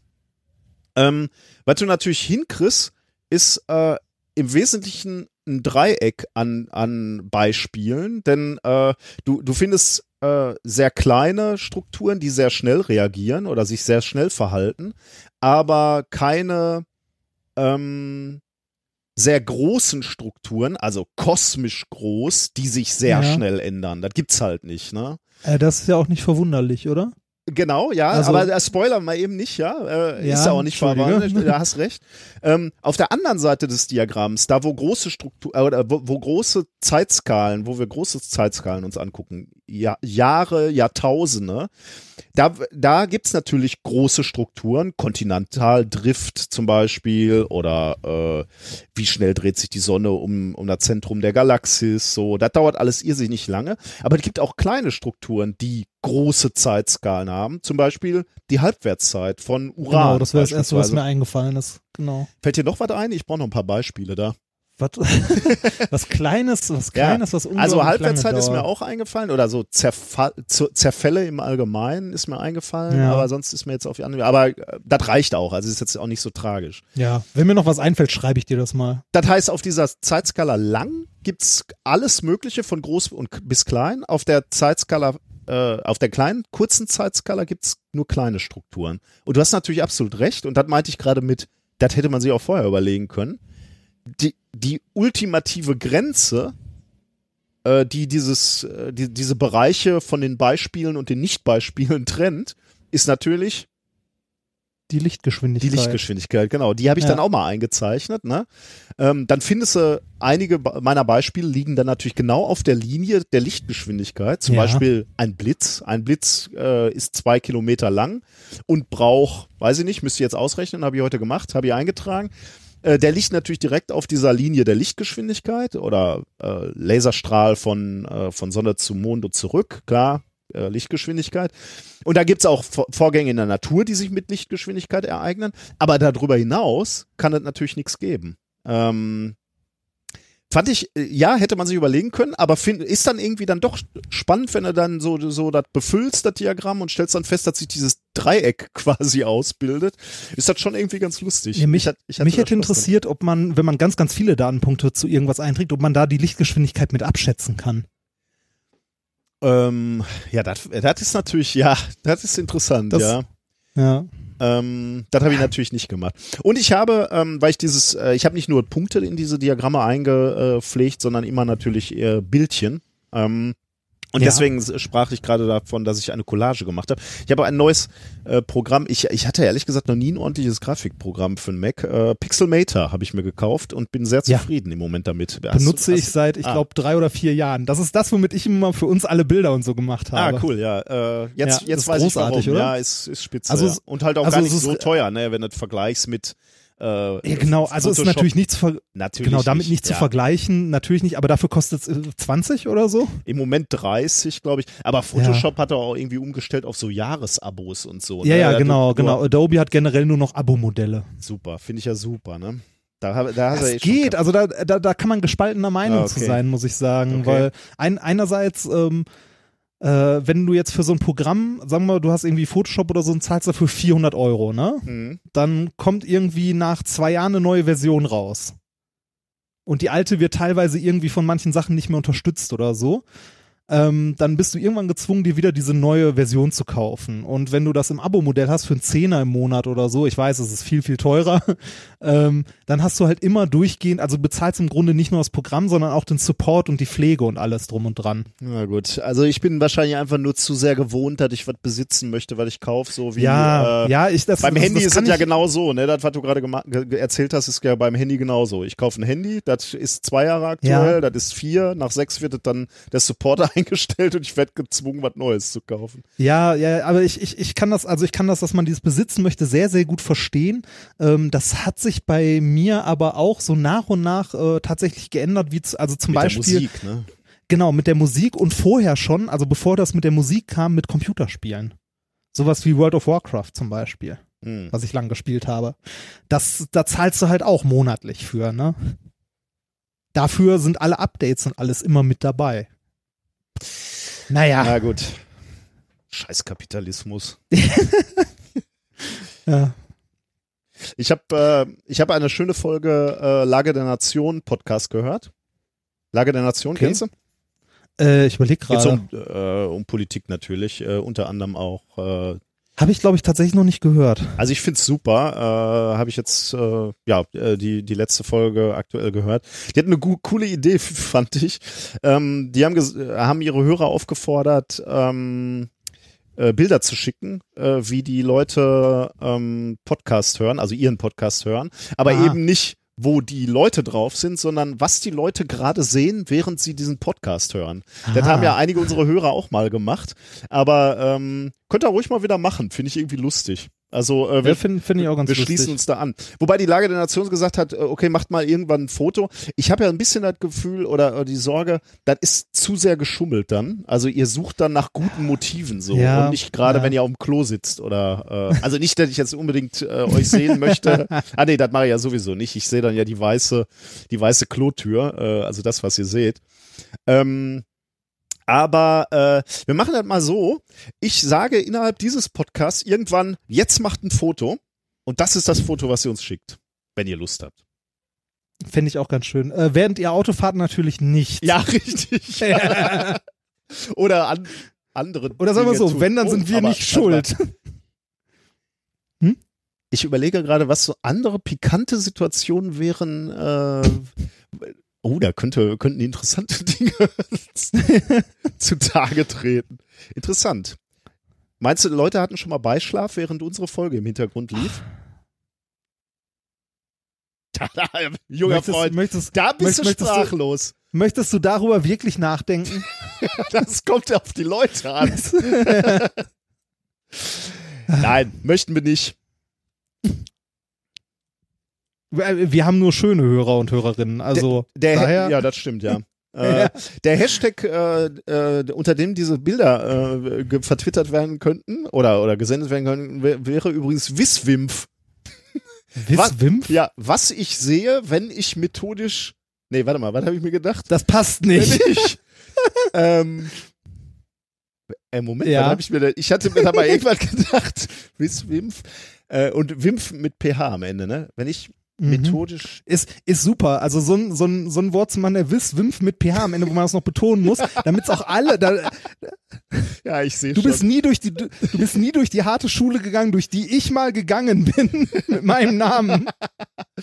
Stimmt. Gut, äh, lassen wir das mit dem Hashtag. Äh, wir bleiben einfach nur, äh, also macht nachher mal äh, ein Foto. Vielleicht hat ja auch jemand eine Idee für einen. Ja, Naja. ein ordentliches, genau. Gut, So, genug, wir, wir sind schon lang Jetzt- genug am ja, ja, Rumlabern, wir fast- mal mit Themen. wir sind schon wieder bei einer Stunde. Jetzt kommt wieder der legendäre Moment, wo ich sage, so, da können wir eigentlich mit der Sendung anfangen und alle lachen immer, äh, weil wir schon. Äh, Es ist schon so spät, durch. dass ich mittlerweile schon gerne ein Bier hätte. Und ich habe keins. Ich habe ein alkoholfreies Weizen neben mir stehen. Das gibt's hier nicht. Aber es gibt anderes also es gibt erstaunlich gutes Bier in Mexiko. Äh, ich weiß nicht, ob ich das letzte Mal schon erwähnt habe. Ich glaube, das habe ich letztes Mal sogar getrunken. Bohemia Obscura. Hat es er erzählt, ja. Hatte sehr, ich letzte sehr, Mal, sehr, ne? sehr ja, das witzig, ist tatsächlich, äh, tatsächlich gut und äh, ich bin hoch erfreut. Ansonsten, so nach vier Wochen ähm, bin ich der mexikanischen Küche ein bisschen überdrüssig, muss ich Ja. sagen. Vor zwei Wochen hast Ich- du so noch so gelobt, dass es so so Ja, schade. jetzt, jetzt, so, so langsam geht's. Also ich hätte zum Frühstück gerne ein Käsebrot. zum Beispiel. Ein stinknormales Käsebrot. Und das ist ja, ne, das erste, worüber Deutsche im Ausland immer heulen, wenn sie Brot. länger weg sind, Brot. Ne? Das stimmt auch. Äh, Brot gefolgt von Käse. Mir wurde gesagt, in Mexico City gäbe es guten Käse, äh, aber so außerhalb ist halt problematisch. Wir haben übrigens Hörer in Mexiko. ja, ich weiß, du bist auch irgendwie verabredet, ne? Mit äh, Äh, ja, äh, ein- einer wollte, äh, ich weiß nicht, ob es Puebla oder Toluca war, irgendjemand wollte irgendwo hinkommen noch. Muss noch mal äh, mein Twitter durchwühlen. Äh, ich hatte ja auch äh, gesagt, dass ich äh, bei unserer nächsten Sendung bin ich ja quasi in, in Japan. Da hatten sich auch schon zwei Ja. gemeldet. Leider, leider sind die nicht in der Nähe. Und zweitens ähm, bin ich auch wirklich nur fünf Tage in, in Japan und äh, da ist da, da ist das Programm natürlich beliebig äh, vollgepackt mit echter Ja. Arbeit. Nicht so wie bei Da dir. musst du dann auch gucken, dass du Du hast überhaupt keine Vorstellung. das hab ich, ich, das fürchte ich auch, dass ich keine Ja. Vorstellung habe. ja. Ähm, da müssen wir dann gucken, wie wir das mit dem Internet machen, ne? weil ich ähm, ich lebe ja hier momentan tatsächlich vom mobilen Internet, weil wie es sich gehört für Hotels ist hier überall das Internet scheiße. Aber da ich gerade im siebten Stock eines Hotels sitze und äh, in Blickweite ungefähr fünf Funkmasten habe, habe ich hier wunderbares LTE. Ja, das ist wirklich Wahnsinn. Ne? Also du, du hörst dich an, als wärst du vor mir. Äh, Ne? wie, also, wie gesagt, geht, geht alles über mein äh, wunderschönes Datenvolumen, Also- dass ich äh, vielleicht vielleicht kann ich das als Geschäftsausgabe für Minkorrekt abrechnen. das kannst du gerne machen. Das- also das ja, ist, das ist das- wirklich, das ist wirklich Wahnsinn. Ne? Also nicht nur, dass, dass die Sprachqualität über Studio Link so super ist, äh, sondern da ist auch also kaum Verzögerung, also keine Verzögerung, Ja, die uns keine im Gespräch Aussetzer. stören würde. Ne? Also nochmal Ja. ganz, ganz großes Und Lob. ist einfach Also, nur das, Hand, das Handy mit einem kleinen USB-Kabel angeschlossen, fertig. also Studio Link ist echt äh, großartig. So. Schönen Haben Gruß wir denn auch. Themen? Äh, Ja. Genau, Thema Nummer eins. Ähm, ich lese gerade mit meiner kleinen Tochter natürlich Bilderbücher, ne? beziehungsweise nicht so Ja. sehr äh, lesen, ähm, äh, sondern Gucken. mehr so gucken, genau. Und äh, beliebtes Spiel natürlich immer äh, Tiere angucken und Tiergeräusche nachmachen.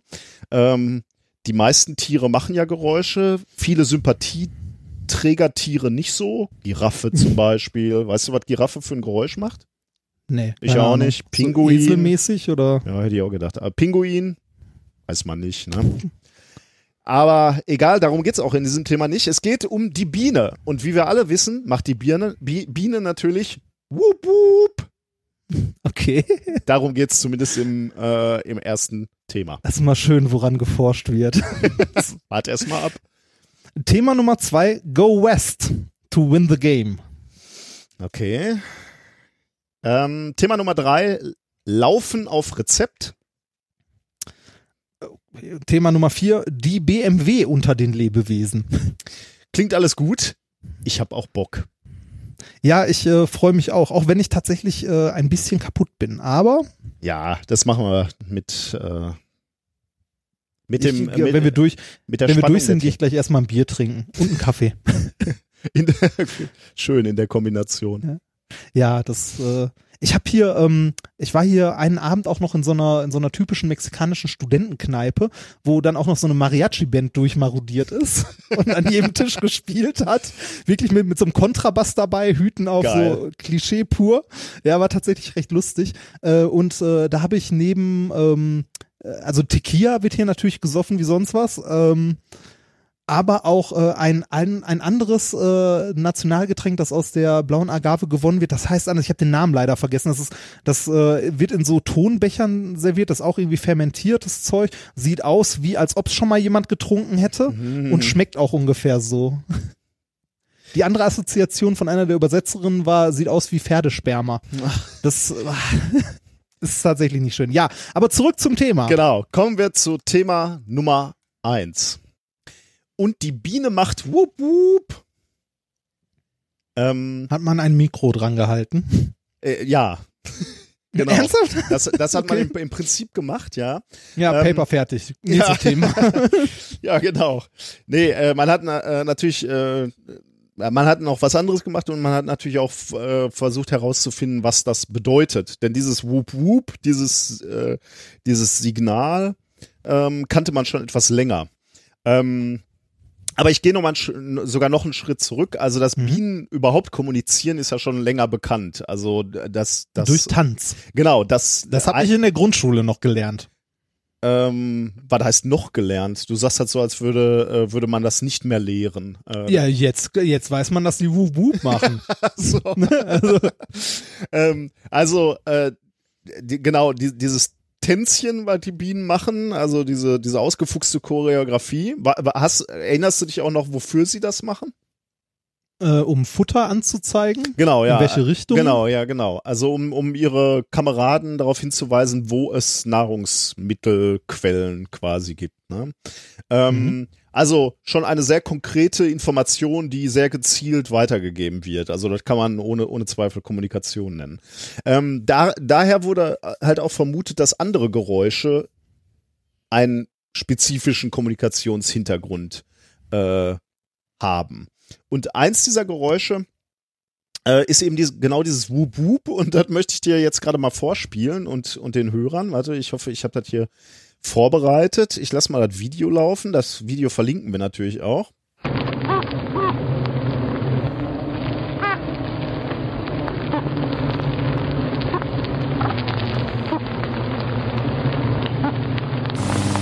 Ja, das, äh, das, da sind natürlich so ein paar Und- andere Geräusche auch noch drin. Ja. Und plötzlich sehe ich noch mehr Parallelen zwischen dem mexikanischen Straßenverkehr und einem Bienenstock.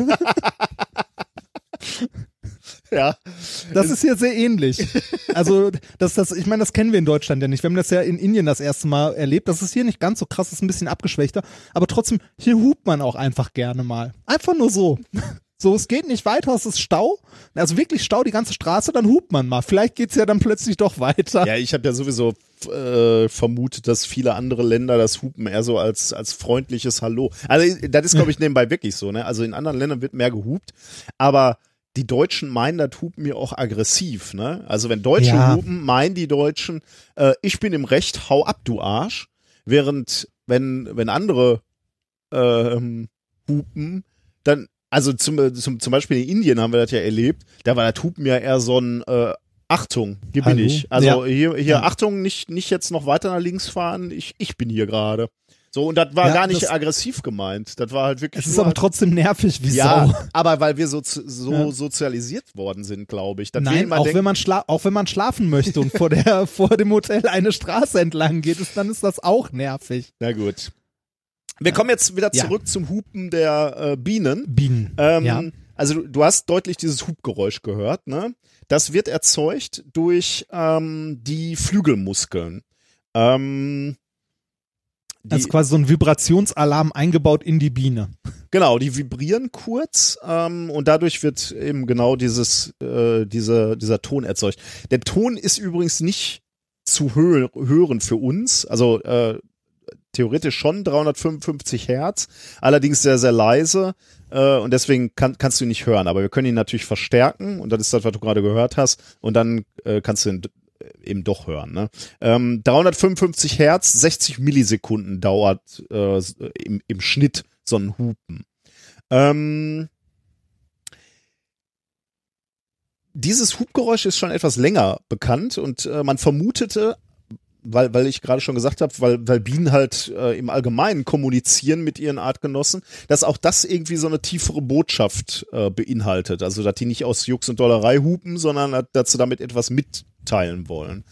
Ähm, in den 1950er Jahren hat man schon beobachtet, dass Bienen häufig nach dem Hupen Nahrung austauschen. Und deswegen hat man vermutet, ähm, dass dieses Hupen ein Signal ist an die Kundschafterbienen, äh, gib mir mal ein bisschen was von deinem Nektar ab. Ich möchte mal Ah. probieren. Ich möchte mal gucken, wie die Qualität ist oder weiß ich nicht. Ich habe Hunger, keine Ahnung. Aber jedenfalls ein Signal, so hup, hup. Aber es, es, es, äh, die, es sind die, die das Essen bekommen, die Hupen, nicht die, die es austeilen. Also es ist nicht wie, der- ist nicht wie der Hotdog-Verkäufer oder Otternasen im Stadion. Äh, das ist eine sehr interessante Frage, auf die wir gleich nochmal zurückkommen. Äh, das hast du sehr, sehr gut erkannt wieder mal. Ähm, das ist natürlich experimentatorisch gar nicht so einfach festzustellen, ne, wer hupt. Also die- zumindest ja. nicht mit einer mit einem Mikro, ne? Also äh, nur dadurch, dass du ein Mikro da reinhältst. Äh, gut, du, du hörst ein Hupsignal, du kannst vielleicht auch noch drauf gucken äh, und du siehst, ja, die haben sich berührt, aber äh, präzise zu sagen, welche von den beiden Bienen, die da gerade zusammengestoßen sind, ähm, äh, oder, oder da Nahrung austauschen, hat jetzt gehupt, ähm, das ist ja gar nicht so einfach, ne? Kann man die Vibration mit einer Kamera sehen? Ähm, ich glaube nicht. Aber eine Kamera Okay. hat hier in dieser Arbeit eine Rolle auch gespielt. Aber da komme komm ich Mhm. jetzt gleich drauf. Äh, also, Vermutung war vielleicht Nektarkostprobe austauschen. Später gab es nochmal eine äh, Veröffentlichung, da ähm, haben die ähm, Wissenschaftler beobachtet, dass, ähm, äh, dass, dass sie ein Hupen von den Bienen hörten, wenn ähm, also scheinbar die Biene eine andere Biene, die gerade am Tanzen war, aufforderte, aufzuhören zu tanzen. Okay. Ähm, und da könnte man, also so, so ein universales Stoppsignal, ne, so, hör auf zu tanzen. Hm. Warum? Ähm, die, die Vermutung war, dass ähm, die Bienen das deswegen machen, weil draußen zum Beispiel äh, Gefahr lauerte. Also äh, Fressfeinde oder Wissenschaftler, die hier Experimente mit den Bienen machen Ja. wollen. So. Und dann gehen, gehen, gehen die Bienen äh, in den Stock und stoßen eben genau diese tanzenden Bienen an und sagt, nee, jetzt mal nicht ausschwärmen, sondern lieber im Bau bleiben.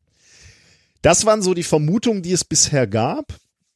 Und ähm, das wurde jetzt nochmal etwas genauer untersucht von äh, einer Gruppe in den Vereinigten Staaten, von der Nottingham Trent University. Und die haben ein Paper rausgebracht mit dem Namen Long-Term Trends in the Honeybee Whooping Signal Revealed by Automated Detection. Ähm, veröffentlicht in PLOS ONE, ist also Open Access am 8.2.2017.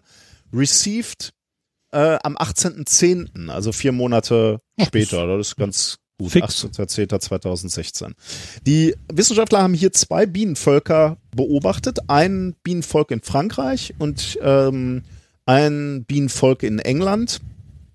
Ähm, und zwar über den Zeitraum von einem Jahr jeweils, äh, weil sie auch Einflüsse ähm, der, des Klimas auf dieses Whoop Whoop äh, sehen wollten.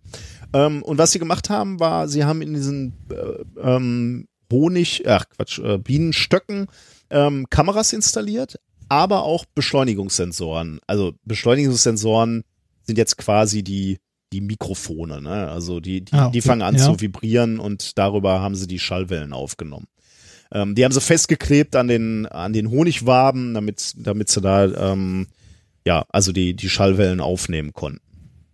Ähm, ich hatte gerade schon gesagt 355 Hertz und eine Dauer von 60 Millisekunden etwa diese diese Whoops, diese Hu Hu Hupe. Aber ähm, äh, da, das ist nur die Grundfrequenz. Äh, da gibt's auch noch Obertöne, auf die gehe ich jetzt aber nicht so näher drauf ein. Äh, doppelte Haben und sie die dreifache denn auch noch Frequenz. untersucht? Ja, haben sie auch noch. Also die haben sie auch Okay. gesehen. Doppelte und dreifache Frequenz war, war auch zu sehen.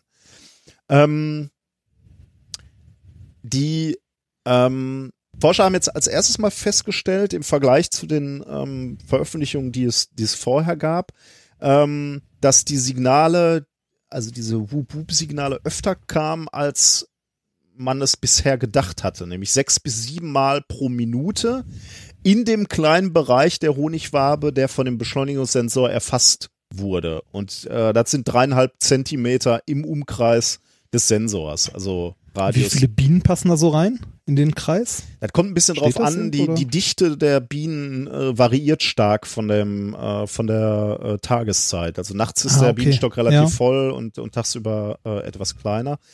Wenn du das jetzt hochrechnest, äh, sechs bis sieben Mal pro Minute pro Beschleunigungssensor, äh, wenn du das hochrechnest auf den ganzen Bienenstock, dann macht das im ganzen Bienenstock 960 Mal pro Minute Whoop. Okay. Ja. ähm, und die, die, die äh, Forscher argumentieren dann erstmal und sagen, äh, das ist relativ unwahrscheinlich, dass, dass so oft Bienen nach Kostproben vom Nektar ähm, Ja. äh, fragen würden. Fragen. Ja, also Genau. muss es noch irgendeinen anderen Grund haben. Ja, äh, äh, übrigens, das, äh, gegen, gegen diese Nektar-Theorie spricht auch noch eine weitere Beobachtung. Sie haben nämlich gesehen, dass dieses Whoop Whoop äh, besonders nachts zu hören ist. Ähm, das widerspricht aber ähm, na gu- gut, nicht so sehr dieser Nektar-Kostprobe, aber vielmehr diesem, dieser Theorie, dass es ein allgemeines Stoppsignal ist, also hör auf zu tanzen, weil Bienen nachts gar nicht auf Futtersuche sind. Ähm, und äh, demzufolge eben auch nicht die Informationen über Nahrungsquellen weitergeben nachts. Aber trotzdem ist es in dem Bienenstock da besonders laut nachts. Also das spricht so ein bisschen gegen die Theorie, dass, dass das dieses Stoppsignal vom Tanzen ist. Ähm, die Forscher haben auch noch beobachtet, wenn sie gegen die Honigwabe klopfen, gezielt, dann hören sie dieses äh, Hupen hundertfach. Also dann, dann verstärkt sich Ah, das. Dann hören ja. sie es äh, relativ, relativ laut. Da habe ich eine Anekdote zu gelesen, die finde ich sehr lustig. Ähm, also angeblich kennen Bienenzüchter diesen Effekt, wenn die Bienen in einer Kiste sammeln. Ich weiß nicht genau, wie das funktioniert, aber also die Dann klopfen sie die ganze Zeit dagegen. Nee, nee, also die, äh, ich weiß nicht, wie die die Bienen sammeln, aber sagen wir mal, du, du sammelst die, machst dann den Deckel auf die Kiste und lässt die erstmal zur Ruhe kommen in der Kiste. Mhm. Wenn du dann den, die Kiste hochhebst, dann hörst du ein kollektives Wup, weil, weil die, äh, weil der Deckel von dieser Kiste so, äh, als Lautsprechermembran, also du kannst ja eigentlich dieses Wup Wup nicht hören, ne? Also dieses, Ja. dieses Signal, weil es zu leise ist, aber die fangen dann alle an zu wupen. Äh, Ah, und, dann der- verstärkt sich das. und äh, das verstärkt sich und, und der Deckel von der Kiste dient dann auch noch als Lautsprechermembran und deswegen hörst du das. Wenn ich mir vorstelle, Ah. dass ich so eine Whoop-Kiste hätte mit, mit Bienen drin, würde ich, glaube ich, den ganzen Tag die Bienen whoopen lassen. Ja, du hast so eine, so eine Brummbox, finde ich irgendwie sehr, sehr lustig. Naja, okay. Einfältiger Physikerhumor. Ich merke schon. ähm, also, da, das waren so die Beobachtungen äh, von diesen Sch von, den reinen Schall, ähm, äh, äh, also von, von diesen Beschleunigungssensoren, von der Messung des Schalls. Aber die hatten ja noch die Kameras und äh, da konnten sie beobachten, ähm, dass das Hupen immer dann ausgelöst wurde, wenn eine Biene in eine andere gerannt ist. Und zwar in der Nähe eines Beschleunigungssensors natürlich, weil sonst hätte sie das Wupen nicht gehört. Also die haben sich die Wabe angeguckt und haben dann halt gesehen, wenn äh, das Wupen kam, das Hupen kam, dann ist in der Nähe des Beschleunigungssensors eine Biene in eine andere gestoßen. Äh, und was sie auch beobachtet haben, ist, dieses Hupen kam unabhängig davon, ob gerade irgendeine Biene, also von den von denen, die da in der Nähe des, des Beschleunigungssensors waren, ob da gerade irgendeine Biene ein Futtertänzchen beispielsweise gemacht hat. Also damit konntet ähm, nichts zu tun nichts haben. zu tun haben. Mhm. Ähm, Andere mögliche Erklärung? ja, die, die Erklärung ist jetzt, die Bienen hupen, wenn sie überrascht sind quasi oder erschrocken sind, wenn je, eine andere Biene in sie reinrennt. Äh, das erklärt nebenbei auch, warum es nachts mehr hupt in den Bienenstöcken, weil ähm, es einfach sehr voll ist in dem Bienenstock und dadurch die Ah, Wahrscheinlichkeit ja. äh, einer Kollision eben viel, viel höher ist. Deswegen schlagen die äh, Forscher auch vor, ähm, ähm, da, da, äh, die- dieses, also in, in früheren Publikationen hieß dieses Signal häufig Stoppsignal äh, oder Ja. wurde beschrieben als ähm, äh, ja, als äh, zum Beispiel als Stoppsignal. Und sie schlagen jetzt halt ausdrücklich vor, diesem Signal keine, keine Funktion mehr zuzuordnen, äh, sondern es wirklich ein Whoop zu nennen. So steht's dann halt auch wirklich in dem Paper, weil es eben äh, eine Überraschung ist. Ähm, und und äh, to, also Whoop ist ja auch, was heißt das im Englischen? Wie ist die konkrete Übersetzung? Warte mal, ich gucke Da gibt's eine Übersetzung? Ja, gibt es tatsächlich. Ich dachte auch, das wäre ein rein lautmalerisches Wort, aber ähm, wenn du bei Ah, mein Rechner ist ein bisschen langsam. Äh, Whoop auf Deutsch. ja, ich guck gerade mal. Schauen wir mal, was. Whoop. Whoop. Whoop. Schrei, Schlachtruf, Schreien. Jauchzen, Jauchzen. schreien, anfeuern, Ja. keuchen. Und Jema to whoop somebody, jemanden verprügeln. whoop, to whoop it up, die Sau rauslassen. Also äh, des, deswegen, wie gesagt, schreiben die äh, schreiben die ähm, die Forscher ausdrücklich, äh, sie wollen es ab oder man sollte es ab jetzt Whoop nennen, äh, was Mhm. eben keine äh, gezielte Funktion beschreibt oder keine ke- keine gezielte Tat beschreibt, jetzt außer jemand zusammenschlagen. ähm, ja, ähm, jetzt ist, jetzt könnte man sich Frage stellen, okay, aber warum kamen die Studien vorher zu anderen Ergebnissen? Und da hast du gerade schon ähm, den Nagel auf den Kopf ge ge getroffen. Es ist halt gar nicht so einfach herauszufinden, wer hat denn gerade gewupt, ne? Also du, du, Mhm. du hast zwar ein Mikro da drin und du kannst vielleicht auch noch beobachten, dass zwei Bienen gerade ähm, Aneinander gestoßen aneinander sind, gestoßen oder? sind oder äh, eine tanzt gerade da in der Nähe, ähm, aber du weißt dann natürlich noch lange nicht, welche von diesen beiden Bienen gewupt hat. Ne? Es könnte ja genauso, wenn- ge ge genauso die sein, die gerade tanzt, dann stößt eine in sie rein und dann wupt die. Nicht weil, also die, nicht die, die reinstößt, sagt, hör auf zu äh, tanzen, sondern die, die tanzt, sagt wup, weil sie erstaunt ist, ähm, dass da gerade jemand in sie reingedengelt ist, während sie da ihr Aber wenn das einfach, wenn das einfach nur so ein Erschreckenslaut quasi ist, äh, der ja irgendwie sehr, sehr häufig vorkommt, ist das nicht ein bisschen ineffektiv, so von der Natur?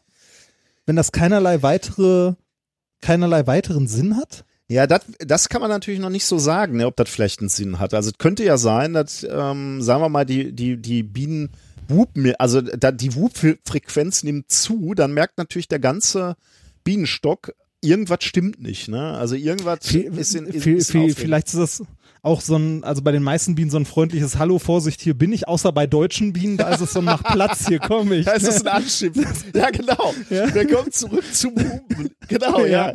genau. Ja. Genau. Deutsche Bienen äh, drohen so wupen gleich mit ihrem Anwalt. Äh, Ja. während die anderen nur, nur Hallo. Ja, wahrscheinlich wird es sowas sein, ja. Ähm, aber ähm, äh, was schon interessant ist, ähm, ist ähm, die, die Frage, ob man damit mit jetzt auch was anfangen kann. Und die Forscher haben da zumindest eine Idee. Ähm, sie, sie erhoffen sich äh, damit ähm, Zugang zu haben zum, ähm, ich sag jetzt mal, emotionalen Zustand einer Bienenkolonie. Denn Okay. sagen, wir mal, du würdest standardisierte Impulse äh, zuführen. Also du stößt mit einem mit einem gleichbleibenden Impuls auf, auf, die, äh, auf die Bienenwabe. Äh, dann hörst du dir das Wup Wup an. Ähm, und man könnte davon ausgehen, dass wenn du eine, eine gestresste Kolonie hast, dass die dass dieses Wup-Wup-Geräusch lauter ist, während bei einer entspannten Kolonie dieses Wup-Wup eher etwas leiser ist, weil die, Hm. weil die nicht Ja. so alarmiert sind und dann denken, naja gut, war nur so ein kurzes Anstoßen. Ähm, und das wollen die Forscher jetzt in Zukunft noch untersuchen. Interessant. Aber das, Das- war's, ja. Äh, ein Wup-Wup. Die Biene macht Wup-Wup. Wer hätte das gedacht? Bis, bis Wahnsinn, vorgestern ne? habe ich jetzt, immer noch so Jetzt kannst du deiner kleinen Tochter sagen, äh, die Biene macht Whoop. Wie macht die Biene? Wup, wup. Ich bin, ich bin mal sehr gespannt, wie der Kindergarten reagiert, wenn, wenn sie mit diesen Informationen. Genau. Ah, das könnte schwer, wenn dann sagen die, nee, du lügst. Ja, und, genau, ja. Ha, Ja, das war- problematisch. Unser erstes Thema. Sehr schön. Bio, das ist äh, quasi sowas, sowas im Grunde wie ähm, biokompatible, kompostierbare Erdbebensensoren. Kleine. Ja. Ähm, Genau. Kommen wir zu Thema zwei. Ja. Ja. Ja, genau. Ähm, Thema zwei. äh. Go West to win the game. Und zwar, das ist eine, ähm, das ist ein Paper beziehungsweise eine Studie, die ist schon ein bisschen älter. Die hat mir ein äh, äh, ein Hörer auf Twitter, ein Hörer oder Hörerin äh, Koka auf t- auf Twitter vorgeschlagen. Äh, die ist zwar vom äh, aus dem Dezember letzten Jahres, ich wollte sie aber trotzdem noch äh, mal mit reinnehmen, auch wenn sie schon zwei Monate alt ist. Ähm, sie behandelt nämlich ein Thema, das mich in den letzten Wochen sehr stark berührt hat. Ich bin gespannt. Ich kann mir unter deinem Titel jetzt noch nicht so viel vorstellen. Ja. Go West to win the game. Es geht unter anderem um Sport, das wird dich freuen. Ähm, ich habe ja gerade eine Verschiebung von minus sieben Stunden Ja. hier Mhm. zu dir, ne? Zeitzonentechnisch. Das heißt, äh, bei mir ist jetzt gerade halb eins, ähm, Zeit für fast schon ein Bier, während bei dir schon später Abend ist. Ja. Ähm, die ersten Tage, die ich hier war oder generell in Mexiko angekommen bin, nach einem, ich weiß gar nicht, elf Stunden Flug war es, glaube ich, ähm, halt über die USA, erst nach Texas einreisen, habe ich davon erzählt, ähm, und dann weiterfliegen, ähm, war ich unglaublich im Arsch die ersten Tage, wegen dem, Jetlag. richtig, Du bist ja schon deutlich mehr in der Gegend herumgereist als ich. Wir sind ja mal zusammen nach, äh, nach Indien geflogen und so. Ähm, da muss ich sagen, ich fand es äh, in Indien nicht so schlimm wie jetzt. Äh, aber Indien war auch, äh, weißt du noch, was wir da für eine Zeitverschiebung hatten? Ich weiß das gar nicht mehr. Ähm, Ich meine, das das- weiß ich auch nicht mehr. Das waren aber auch ein paar Stunden. Aber ich glaube, es waren weniger. Also, Das Erstaunliche Ja. war da, dass irgendeine krumme Anzahl war, ne? Es war, Äh, Ja, ja, ja, das, das war ja auch, weil Indien irgendwie nur eine Zeitzone hatte oder sowas, ne? Obwohl es eigentlich groß genug ah, ja, für ja, genau, ist. ja, ja. Das ist so, so was ganz Schräges. Ähm, ja, und es war irgendwie eine halbe Stunde oder so, ne? Ja, ja. Irgendwie sowas war das. Ja, ähm, du, du bist ja auch schon häufiger geflogen. Was macht dir mehr aus? Nach Westen oder nach Osten? Ähm, eigentlich, äh, ich hätte früher gesagt eher nach Osten, aber ich bin, äh, ist anstrengender, aber für mich, aber äh, mittlerweile sehe ich da keinen Unterschied mehr. Kommt, äh, kommt eher drauf Ähm, an, welche Uhrzeit, also wann, wann, wann ich Ja. losfliege. Aber okay. Ja, Ja. ja, okay. Ähm, die meisten, also man, man sagt generell eigentlich äh, nach Westen fliegen ist wohl, also meist zumindest einfacher, Mhm. da ähm, dadurch der Tag, den du erlebst, einfach nur einen Ticken länger, länger wird. ist, ja, ja. Und das ist man eher Genau. gewohnt, glaube ich, ne? Als Genau, und du bist es eher gewohnt, mal länger wach zu bleiben, als ähm, halt in die, also du bleibst einfach länger wach, wohingegen, also was heißt einfach, ne? Du versuchst dich halt wach Ja, zu ja. halten, trinkst noch einen Kaffee und gehst halt später pennen. Ähm, bist dann halt anstatt irgendwie wie sonst zwölf Stunden, bist du dann halt irgendwie, weiß ich nicht, 20 Stunden wach. Ist zwar auch kacke, aber ne, nicht so schlimm wie in die andere Richtung, weil in die andere Richtung, das hatte, also das hatten wir ja hier auch, wäre es so die Variante, du, jetzt ist Nacht, du schläfst jetzt. Mhm. Ja. Ne, ähm, ähm, genau äh, aus diesem, also das klingt erstmal einleuchtend, ne, dass das so ist. Also, dass man einen Tag, der einfach länger wird, länger wach bleiben, dass der Körper das eher gewohnt ist, als in die andere Richtung, wo man sagt, man muss jetzt schlafen. Die Frage ist, ähm, ist das wirklich so? Gibt es diesen Effekt, dass es in die eine Richtung leichter ist als in die andere? Und wenn ja, wo taucht dieser Effekt auf und kann man den irgendwie statistisch belegen oder messen? Okay. Taucht der irgendwo auf? Ähm, Ja. Also wo, wo der tatsächlich einen Effekt verursachen könnte, den man irgendwie statistisch erfassen kann und eventuell sehen kann. Also bei der Zeitumstellung ist das ja so ein bisschen so, oder? Äh, ich, äh, Aber gut, darum geht's. Ob, Ach ja, so. da, da ist der Tag halt auch länger oder kürzer. ja, ja, ja, genau. Nein, aber das, das ist, das ist ein kleiner Effekt und das ist, glaube ich, auch schwer. Also da müsstest du dann ja im Schlaflabor das Ganze Ja. machen okay. und so weiter. Und das ist ja nicht wirklich dann ein Jetlag, sondern es ist einfach nur, Ja. wir stellen die Uhr um. Okay, aber äh, du hast ein Beispiel, wo das äh, statistisch zu Äh, erfassen ist. Ja, habe ich. Und zwar, ähm, ich hoffe, ich habe jetzt hier West und Ost und so weiter nicht mal wieder durcheinander gebracht. Ähm, und zwar in den USA hat man zwischen Ost- und Westküste einen Zeitunterschied von drei Stunden. Ja. Und dort gibt es auch etwas, wo man statistisch äh, nachweisen konnte, also mit der Studie, die ich jetzt vorstellen möchte, dass es tatsächlich ähm, einen Einfluss gibt, ob man nach Osten oder nach Westen fliegt, also ein Jetlag in die eine oder in die andere Richtung hat, also ob der Tag länger oder kürzer wird. Und es geht, wie ich dir auch schon angekündigt habe, um Sport. Ah, weil, weil Footballspieler immer äh, du durch die Weltgeschichte reisen müssen? Ja, Also fast, fast, fast. Und Ba- zwar ähm, das, das, ja genau, Baseball. Baseball. Ähm, das, das Paper, das ich vorstelle, ähm, ist erschienen in Proceedings of the National Academy, äh, bei, doch in den Proceedings of the National Academy of Science am 13.12. letzten Jahres. Ähm, eingereicht ein halbes Jahr vorher und es trägt den Titel How Jetlag Impairs Major League Baseball Performance. Hm. Okay. Da haben sich tatsächlich drei Forscher, Alex Song, Thomas Severin ja. und Ravi Alda hingesetzt ähm, vom Department of Neurobiology in, äh, von der Northwestern University und dem Department of Statistics und haben sich mal die Spiele ähm, halt der, äh, also der Major League Baseball angeguckt. Ob es eventuell bei den Teams, weil die ja immer zwischen Ost- und Westküste hin und her reisen, Mhm. ob es irgendwo in den Statistiken äh, ersichtlich ist, dass der Jetlag in die eine oder in die andere Richtung einen negativen Einfluss hat oder nicht. Ja, das, das ist geil, ja. Äh, Es übrigens ist ist, eine- macht es, glaube ich, Sinn, das beim Baseball zu machen. Die, die Baseballspieler haben deutlich mehr Spiele äh, und weniger Pausen Ja. zwischen den Spielen. Die, Richtig. die, die Football-Saison sind halt nur, äh, ja, je nachdem, ob in den Playoffs Komme ich am Schluss zu. Ah, okay. Hm. Komme ich zu, wie, Ja. wie viele Tage es sind. Ähm, und das äh, Tolle am Baseball ist, ähm, generell Sport, gerade in den USA, ähm, du kennst es vom Fußball ja wahrscheinlich auch, man liebt Statistiken. Ah, und wie? Für jeden Mist. ne? Also wirklich für jeden Mist. Und bei Baseball noch mehr als bei Ja. äh, den meisten anderen Sportarten. Ne? So, also ich habe keine Ahnung von Baseball. Also ich weiß, ich kenne die, also die Regeln sind ungefähr so wie Brennball in der Schule oder so. Ne? Das, äh, nee, Quatsch, Brennball war was anderes. Oder? Hieß das Brennball? Weiß ich nicht mehr. Äh, aber äh, Baseball im Grunde, ähm, ne, das eine Team wirft, das andere schlägt und rennt ums Feld. So in etwa. Ja, was soll ich dazu jetzt Sehr sagen? Ich, vereinfacht. ich habe Sehr mal. Baseball gespielt mit Freunden. Oh. Ähm, oh. Deswegen, äh, naja. Es La- gibt da la- irgend so eine Unsitte, ab dem so und so vielten Inning gibt's kein Bier mehr oder so, ne? das, Was?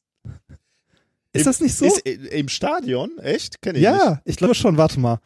Äh, Das mag sein, aber ähm, ähm, irgendwo habe ich das mal gehört. ich war noch nie im, im Stadion. In, in den Ich auch nicht, aber äh, ich, irgendjemand hatte mir das erzählt, irgendwie ähm, ab dem so und so mein, Inning das- oder so. Das kann, das kann schon sein, weil ich meine, so, so ein Baseballspiel dauert neun, neun Innings äh, und die sind auch mitunter relativ lang. Also äh, das ist ja von den amerikanischen Sportarten die Sportart, die am längsten dauert. Und viele Amerikaner gehen da ja nicht nur fürs Sportereignis hin, sondern auch, weil es einfach ein Familienausflug ist. Sie sitzen dann auf den Tribünen und essen äh, Fastfood und trinken, naja, was auch immer.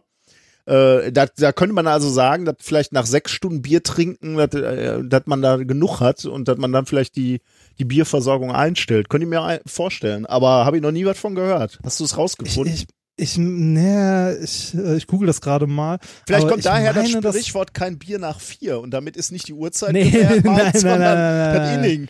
Nein. Ähm, ich weiß nicht, vielleicht habe ich das auch irgendwo, irgendwo anders mal in einem falschen Zusammenhang. Ich weiß es nicht. Gut, mach erst mal gucken, das Thema weiter. Ich gucke. Ja, vielleicht, äh, vielleicht, vielleicht findet sich das ja noch irgendwo. Die haben auf jeden Fall äh, auf die breite Basis an statistischen Daten zurückgegriffen und zwar auf insgesamt ähm, 46.535 Spiele ja. zwischen 1992 und 2011 und haben die hinsichtlich Jetlags bei den Mannschaften untersucht. Dafür muss man erstmal definieren, was genau zählt denn da überhaupt als Jetlag. Ne? Ja. Ähm, eine Mannschaft zählt als von Jetlag beeinflusst, wenn ähm, sie über zwei bis drei Zeitzonen gereist ist und weniger Tage zur Erholung hatte, als sie über Zeitzonen gereist ist. Also die Regeneration wurde gezählt, eine Zeitzone, also eine Stunde Zeitverschiebung braucht einen Tag zum Ausgleich. Mhm. Ja. Also äh, kurz gesagt, Spieler, die über drei Zeitzonen gereist sind, zählen äh, nur an den ersten beiden Tagen als vom Jetlag beeinflusst, Ja. am dritten nicht mehr. Okay. Mhm. Ne? Genau. So, dann haben sie rausgefunden, in diesen 46.535 Spielen gab es insgesamt 4.919 Spiele, in denen eine der Mannschaften halt in diese Kategorie fällt, also mindestens zwei Stunden Jetlag hatte. Ist das eigentlich irgendwie äh, auch, äh, haben die sich dieses Kriterium jetzt ausgedacht äh, mit, mit drei Tage und drei Stunden oder äh, also ich meine, gut, ich kann schon verstehen, irgendwo muss er anfangen, äh, aber gibt's dafür i- irgendeine Evidenz, dass man sagt, ja, nach drei Tagen und drei Stunden Zeitverzögerung ist, ist das raus aus dem Körper? Äh, nee, das haben die so definiert Okay. erstmal. Also man muss ja irgend, irgendwo einen statistischen, äh, also Ja, irgendwas irgendwo- klar. haben, was man. Ja. Ich denke mal, die haben wahrscheinlich alles durchgerattert, also durchgerattert, an- was an Definition gehen würde und nachher geguckt, was Wann, äh, wäre denn ein eine sinnvolle. Okay. Genau, ja, ja, ist ja durchaus legitim in Ja, dem ja. Fall, ne? Also haben gesagt, alles, was zwei Stunden, ähm, also zwei Stunden Jetlag hat, ohne die Bekämpfung, also ohne die entsprechende Regenerationszeit, zählt als vom Jetlag beeinflusst. Ja. Ähm, herauskam dabei dann bei der Untersuchung der genauen Spielstatistiken, dass Teams, die nach Osten reisen mussten, im Durchschnitt immer schlechter abgeschnitten haben. Also weniger Bases, weniger Runs, weniger Home Runs und so weiter und so weiter. Ähm, und die Gewinnchancen generell gesunken sind. Bei Teams, Ähm. die nach Westen reisen mussten, also die äh, einfachere Richtung sozusagen, war dieser Effekt nicht zu sehen. Hm. Wo, womit vergleichst du das dann? Also du vergleichst ähm, die Team, also hm, ja, also, Also du hast erstmal alle, ja, ja, du hast erstmal alle schon, Teams, die irgendwie generell einen Jetlag hatten, also die über zwei Zeitzonen weg sind und nicht genug Zeit zum Regenerieren Ja, ja, hatten. ich verstehe schon. Die vergleichst du Und dann mit allen, vergleichst du die Teams, die nach Osten reisen mussten zum Spiel und die Teams, die nach Westen reisen mussten zum Spiel. Und Beziehungsweise die, Teams, die, gar nicht reisen mussten, die gibt's ja auch, ne? Und die, die sind dann sozusagen der, der Nullpunkt. Äh, die, die, Ja. sind, die sind da nicht drin. Ah, die, die vergleichen nicht reisen nur, mussten. nur Reisende. Also Genau, nur Reisende, genau. Mhm. Weil sonst hättest du ja Leute, die keinen Jetlag haben. Und die wollen ja, also dass ein Jetlag halt einen Einfluss hat, das ist klar. Na gut, g- Ne? gut, aber es macht ja Sinn, die Werte, die Jetlag-Werte, du musst die ja vergleichen mit, also wenn, wenn du sagst, äh, die waren schlechter, dann, dann frage ich mich halt, schlechter im Vergleich zu wem? Ähm, Äh. die Mannschaften, die für ihre Reise nach Osten mussten, waren schlechter als die, die für ihre Die Reise Westen nach so, Westen Ver- mussten. Okay, die Reise, ah, Genau. okay, die, wir, wir vergleichen Reisegruppen, ja. Mhm. Genau, wir, äh, genau, wir vergleichen Reisegruppen und zwar die Richtung. Also, äh, weil ja diese Prämisse überprüft werden soll, ob ein Jetlag nach Westen nicht so schlimm Ja, ist oder für den ja. Körper einfacher zu verkraften als eins nach Osten. Ja. Mhm. Und tatsächlich hat sich halt aus diesen statistischen Daten ergeben, dass die Teams, die nach Osten reisen mussten, tatsächlich schlechter in ihren Statistiken, also in Spielen abgeschnitten haben, als die, die für das Spiel nach Westen reisen mussten und, Und auch einen Jetlag hatten. Wie signifikant jetzt? Weißt, äh, hast du Ja, da äh, ähm, in dem Paper stehen sogar diverse Statistiken drin. Ich kann nur mit den ganzen Begriffen nichts anfangen. Okay. Ne, weil halt Baseball. Ja. also, ähm, interessant ist aber die Tatsache, also wie, wie, krass genau, komme ich gleich zu. Interessant ist die Tatsache, dass es nicht immer die Gastmannschaft sein muss, die von diesem Jetlag betroffen ist, sondern es kann auch die Heimmannschaft sein. Ah, weil die gerade von einem Auswärtsspiel kommt und zurückfliegt. Richtig, Ne? Mhm. genau. Weil die gerade von einem Auswärtsspiel äh, zurückkommt. Und äh, die Statistiken haben sogar ergeben, dass Heimmannschaften mit Jetlag stärker betroffen sind als Gastmannschaften. Das ist interessant. Warum? Jetzt, jetzt könnte man sich fragen, warum. Ja. Genau, die Forscher haben dazu auch Vermutungen geäußert. Und zwar Leute, also Mannschaften, die von einem ähm, von einem Auswärtsspiel zurückkommen in die Heimat, haben im Schnitt höchstwahrscheinlich eine längere To-Do-Liste und einen volleren Terminkalender mit Familie ah, ähm, und ähnlichem. Ne, die kommen halt von einer Reise nach Hause und haben da direkt noch was zu tun, halt sich um Familie kümmern und Sachen erledigen und so und dann noch das Spiel. Interessant, ja. Das ist nicht, das ist nicht belegt, ist aber die Vermutung der, der Wissenschaftler. Ich hätte jetzt auch gesagt, ich meine, die, also es könnte ja durchaus sein, also dass der, der Auswärtstermin der Auswärtsmannschaft der erste Termin ist so. Also du bist morgens losgeflogen und spielst abends. Dann hast du ja, Ja. praktisch noch nix in den Knochen, während die, die Heimmannschaft, die zurückkommt, die hat auf jeden Fall eine längere Reise schon hinter sich. Also mehr Strapazen, Ja. weil Hotel und Ja. so.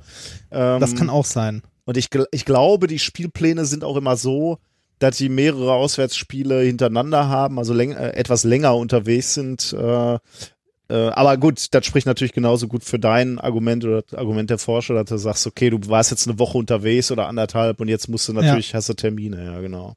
Genau, du hast halt auf jeden Fall äh, erstmal was zu tun, wenn du nach Hause kommst, Ja. gerade wenn du Familie und so hast.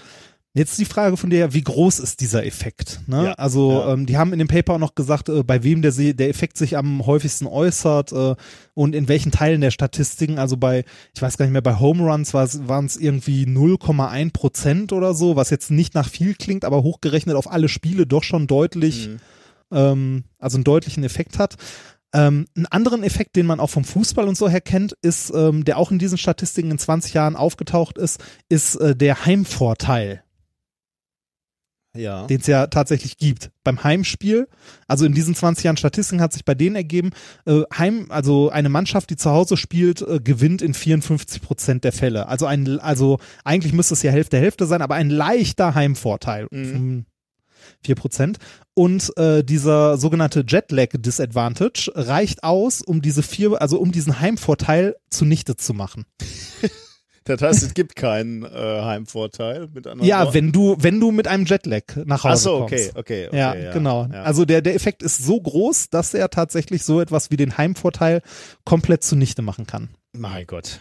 Da, da brauchen wir ja ganz neue Statistiken. Jetzt muss man halt. ja, das ist man super. kann nicht mehr ne? von Heimspiel äh, und, und, und Auswärtsspiel sprechen, sondern man Ja. muss, muss halt noch berücksichtigen, was davor war. Ob ja, bei uns ja schon. Ne? Wir, also hier in Deutschland fliegst du ja nicht über drei Zeitzonen weg und so. Ja, hier, Ähm, ist, hier ist egal. Ne? ja. Und Aber, außerdem ähm, sind in die Fußballspiele auch tatsächlich äh, Äh, weit auseinander Ja, die so. spielen nur einmal die Woche. Ne? Da, Ähm, ich muss mal gucken, wo habe ich es hier? Genau. Äh, und zwar, momentan ist es so von Anzahl der Spielen, dass ähm, 162 Spiele in, 100, äh, in 183 Tagen gemacht werden. boah, das, äh, da, das hätte ich nochmal unterschätzt. Wie viel? Sag nochmal 100? 162 Spiele in 183 Tagen.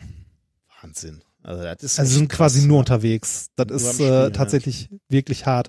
Ähm, die Forscher, die jetzt diesen Effekt halt deutlich sehen konnten in den Statistiken der letzten 20 Jahren, wollen jetzt gucken, ob sie das bestätigen können mit den Statistiken aus der NHL und aus der NBA zum Beispiel. Mhm. Weil Ja. da wohl auch relativ viele Spiele in kurzer Zeit Also stattfinden. NBA, ja, NHL wusste ich gar nicht, aber NFL weiß ich, dass Ja, ich ich überlege auch gerade bei der bei der NHL ist das ja auch nochmal in, äh, in East und West Conference und so geteilt. Ne? Ich weiß gar nicht, wie das, ob die so viel durch die Gegend reisen. Aber stand zumindest noch in dem Paper, dass sie sich halt äh, die Statistiken anderer Ligen jetzt, also anderer Sportarten auch gerne mal angucken möchten, um zu sehen, ob man da diesen Effekt auch beobachten kann. Interessant, ja. Jetzt, wo man, jetzt, wo man den Effekt kennt, kann man ja natürlich auch sagen, man kann mal Gegenmaßnahmen ergreifen. Und was wohl zum Teil auch schon gemacht wird, ist, dass der First Pitcher, ähm, der halt das Spiel sozusagen beginnt, der ähm, hat nur alle fünf Tage ein Spiel. Die wechseln wohl irgendwie durch oder so. Mhm. Ja. Und der ähm, wird jetzt auch schon gemacht, fliegt meist schon voraus, Ah. um Äh, sich halt, ein- Also dann, um dann, sich halt schon mal dran zu gewöhnen. dann haben die Teams für sich schon rausgefunden, dass das wahrscheinlich gut ist, wenn der schon mal da ist? Oder ist Ja, das eine Reaktion ja, auf das Paper? Nee, nee, das haben, das haben die wahrscheinlich so schon rausgefunden. Das ist keine Reaktion auf das Paper. Mhm. Äh, Also, dass es generell ein Problem ist, hat man wohl auch vorher schon ähm, ohne diese Studie gewusst, weil die, äh, also die ähm, Major, also hier diese Major League, ähm, will für 2018, also haben die ja, also sie haben schon beschlossen, bevor es diese Studie gab, die Terminplanung der Spiele ein wenig anpassen, äh, so dass den Spielern mehr Zeit zum Regenerieren bleibt. Und dafür verlängern sie die Saison um vier Tage. Schon mal. Vier Tage? Also ja, anstatt die machen dann 162 Spiele in 187 anstatt in das 183 ist Tagen. natürlich super, ja. Das ist Wahnsinn, ja. Das habe ich auch gedacht. So, hm, Puh, endlich kein Ja. Stress mehr. ja, ja. Ja, aber der Effekt ist auf jeden Fall bekannt und jetzt auch belegt, halt äh, statistisch. Cool. Fand ich ein super schönes Paper, weil also äh, ich habe es auch ähm, halt genau zugeschickt bekommen in dem Moment, als ich vom Jetlag noch ein bisschen ähm, äh, platt war und äh, bedanke mich an dieser Stelle nochmal recht herzlich bei unserem Hörer oder Hörerin äh, Koka. Cool. Gut. Dann Ja. ähm, kommen wir zum Experiment der Woche, ne? Juhu. Bin gespannt. Ja. Ich habe, ich habe eventuell auch schon eins für nächste Woche. Ich bin Vielleicht. Muss ich mal gucken, ob ich einen Laserpointer hier in Mexiko organisiert bekomme. Ich bin, da bin ich gespannt. Ich hatte in den letzten Sendungsplänen, hattest du immer eine, eine Zuhörerfrage. Die wurde immer von Sendung zu Sendung weitergeschoben. Ja, ja, und die, zu äh, dieser äh, Sendung ich- ist sie rausgeflogen. Nein, ich hatte, ich hatte, ich hatte tatsächlich noch keine Zeit, da genauer ein bisschen zu, also dafür muss ich recherchieren, das Okay. kannst du gerne auch noch mitmachen. Es äh, ist eine Frage vom, äh, von Chris Marquardt. Ich weiß, ja, von, äh, die er uns aufgenommen hat und es geht um Beschleunigungssensoren in irgendwelchen Objektiven, wenn ich es richtig in Erinnerung habe. Und bevor ich irgendwelchen Quatsch erzähle, möchte ich das lieber nochmal genauer überprüfen und gucken, ob ich entsprechende Studien dazu finde. Und da fehlte mir momentan gerade mit dem Buch und so einfach die Zeit für.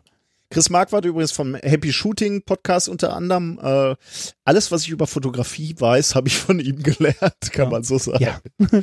Gut, aber jetzt Experiment Schöne Grüße an dieser Stelle. Genau. Experiment der Woche. Wir nennen das Experiment magnetisch oder nicht magnetisch, das ist hier die Frage. Huhu.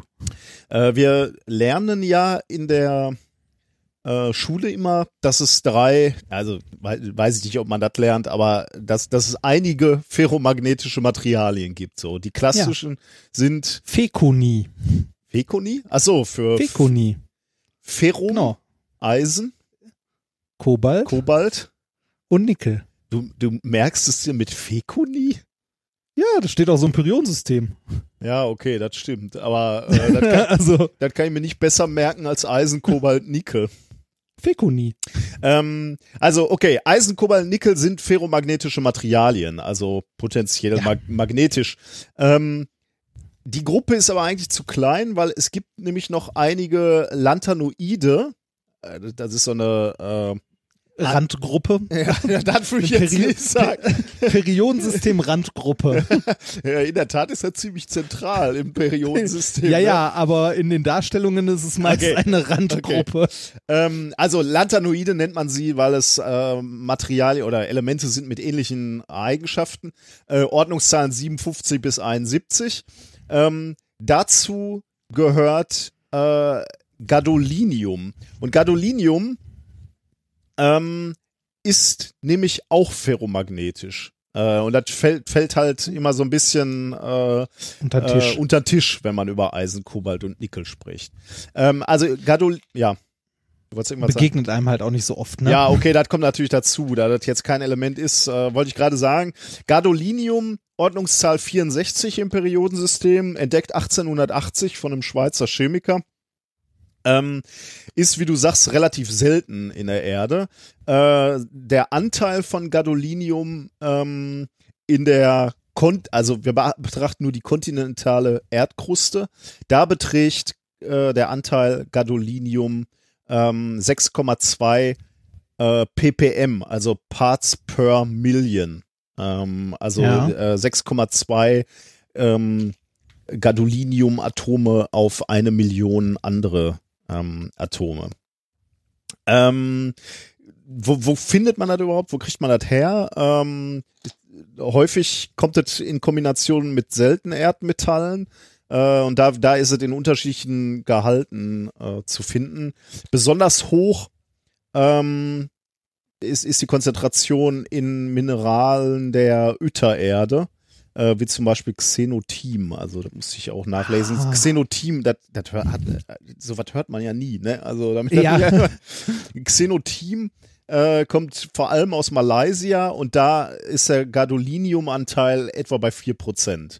Also, aber das nur so am Rande. Wie, äh, wie sieht das jetzt hier aus? Ich habe jetzt hier einige Gadolinium ähm, Stücke. Bröckchen? Äh, Bröckchen. Ja. Ja. die sind gar nicht mal so klein. Die sind äh, so, so ein Kubikzentimeter, würde ich sagen. Einmal einmal eins. Sieht aus wie ein, wie ein, wie ein normales äh, Metall, würde ich sagen. Also da muss man schon genau hingucken, um zu sehen, dass das jetzt nicht, äh, ich sag Wo mal, ein hast Stück her?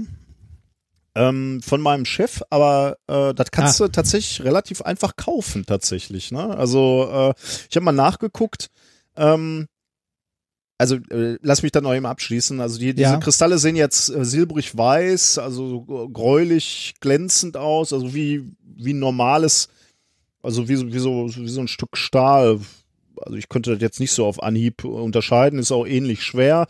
Ähm, ist auch duktil, ist auch schmiedbar da, daher. Also so auf Anhieb würde ich jetzt hier keinen äh, keinen großen Unterschied äh, erkennen. Ähm, Mhm. Ich habe hier 50 Gramm liegen, also die, sind mehrere Stücke, zusammen 50 Gramm. Ähm, Kilopreis habe ich mal nachgeguckt, schwankt relativ stark natürlich. Das kommt immer darauf an, wie, wie gerade die, äh, die Chinesen die seltenen Erden verknappen. Äh, aber so ein, so, ein, so ein Döschen mit Gadolinium kriegst du für 10 Euro. Habe ich Och, mal so ist ja- abgeschätzt. Also je nachdem, wo, wo du das jetzt kaufst, kannst du auch mal 30 zahlen. Aber jedenfalls ist das ab, ab, ab überschaubar. In dem Zusammenhang habe ich festgestellt, hier dein Traum, ne, mit, äh, du möchtest mal ein ganzes Periodensystem haben, äh, da kann man zumindest relativ viel schon mal kaufen, ne? Es gibt so, so Elementanbieter. Viel, vieles, ja, ja, vieles davon ist aber auch sehr ungesund, wie Ja, wir ja schon gelernt haben. ne? Aber viele, Ja. Also es gibt so Elementanbieter, die verkaufen das in relativ schmucken Fläschchen.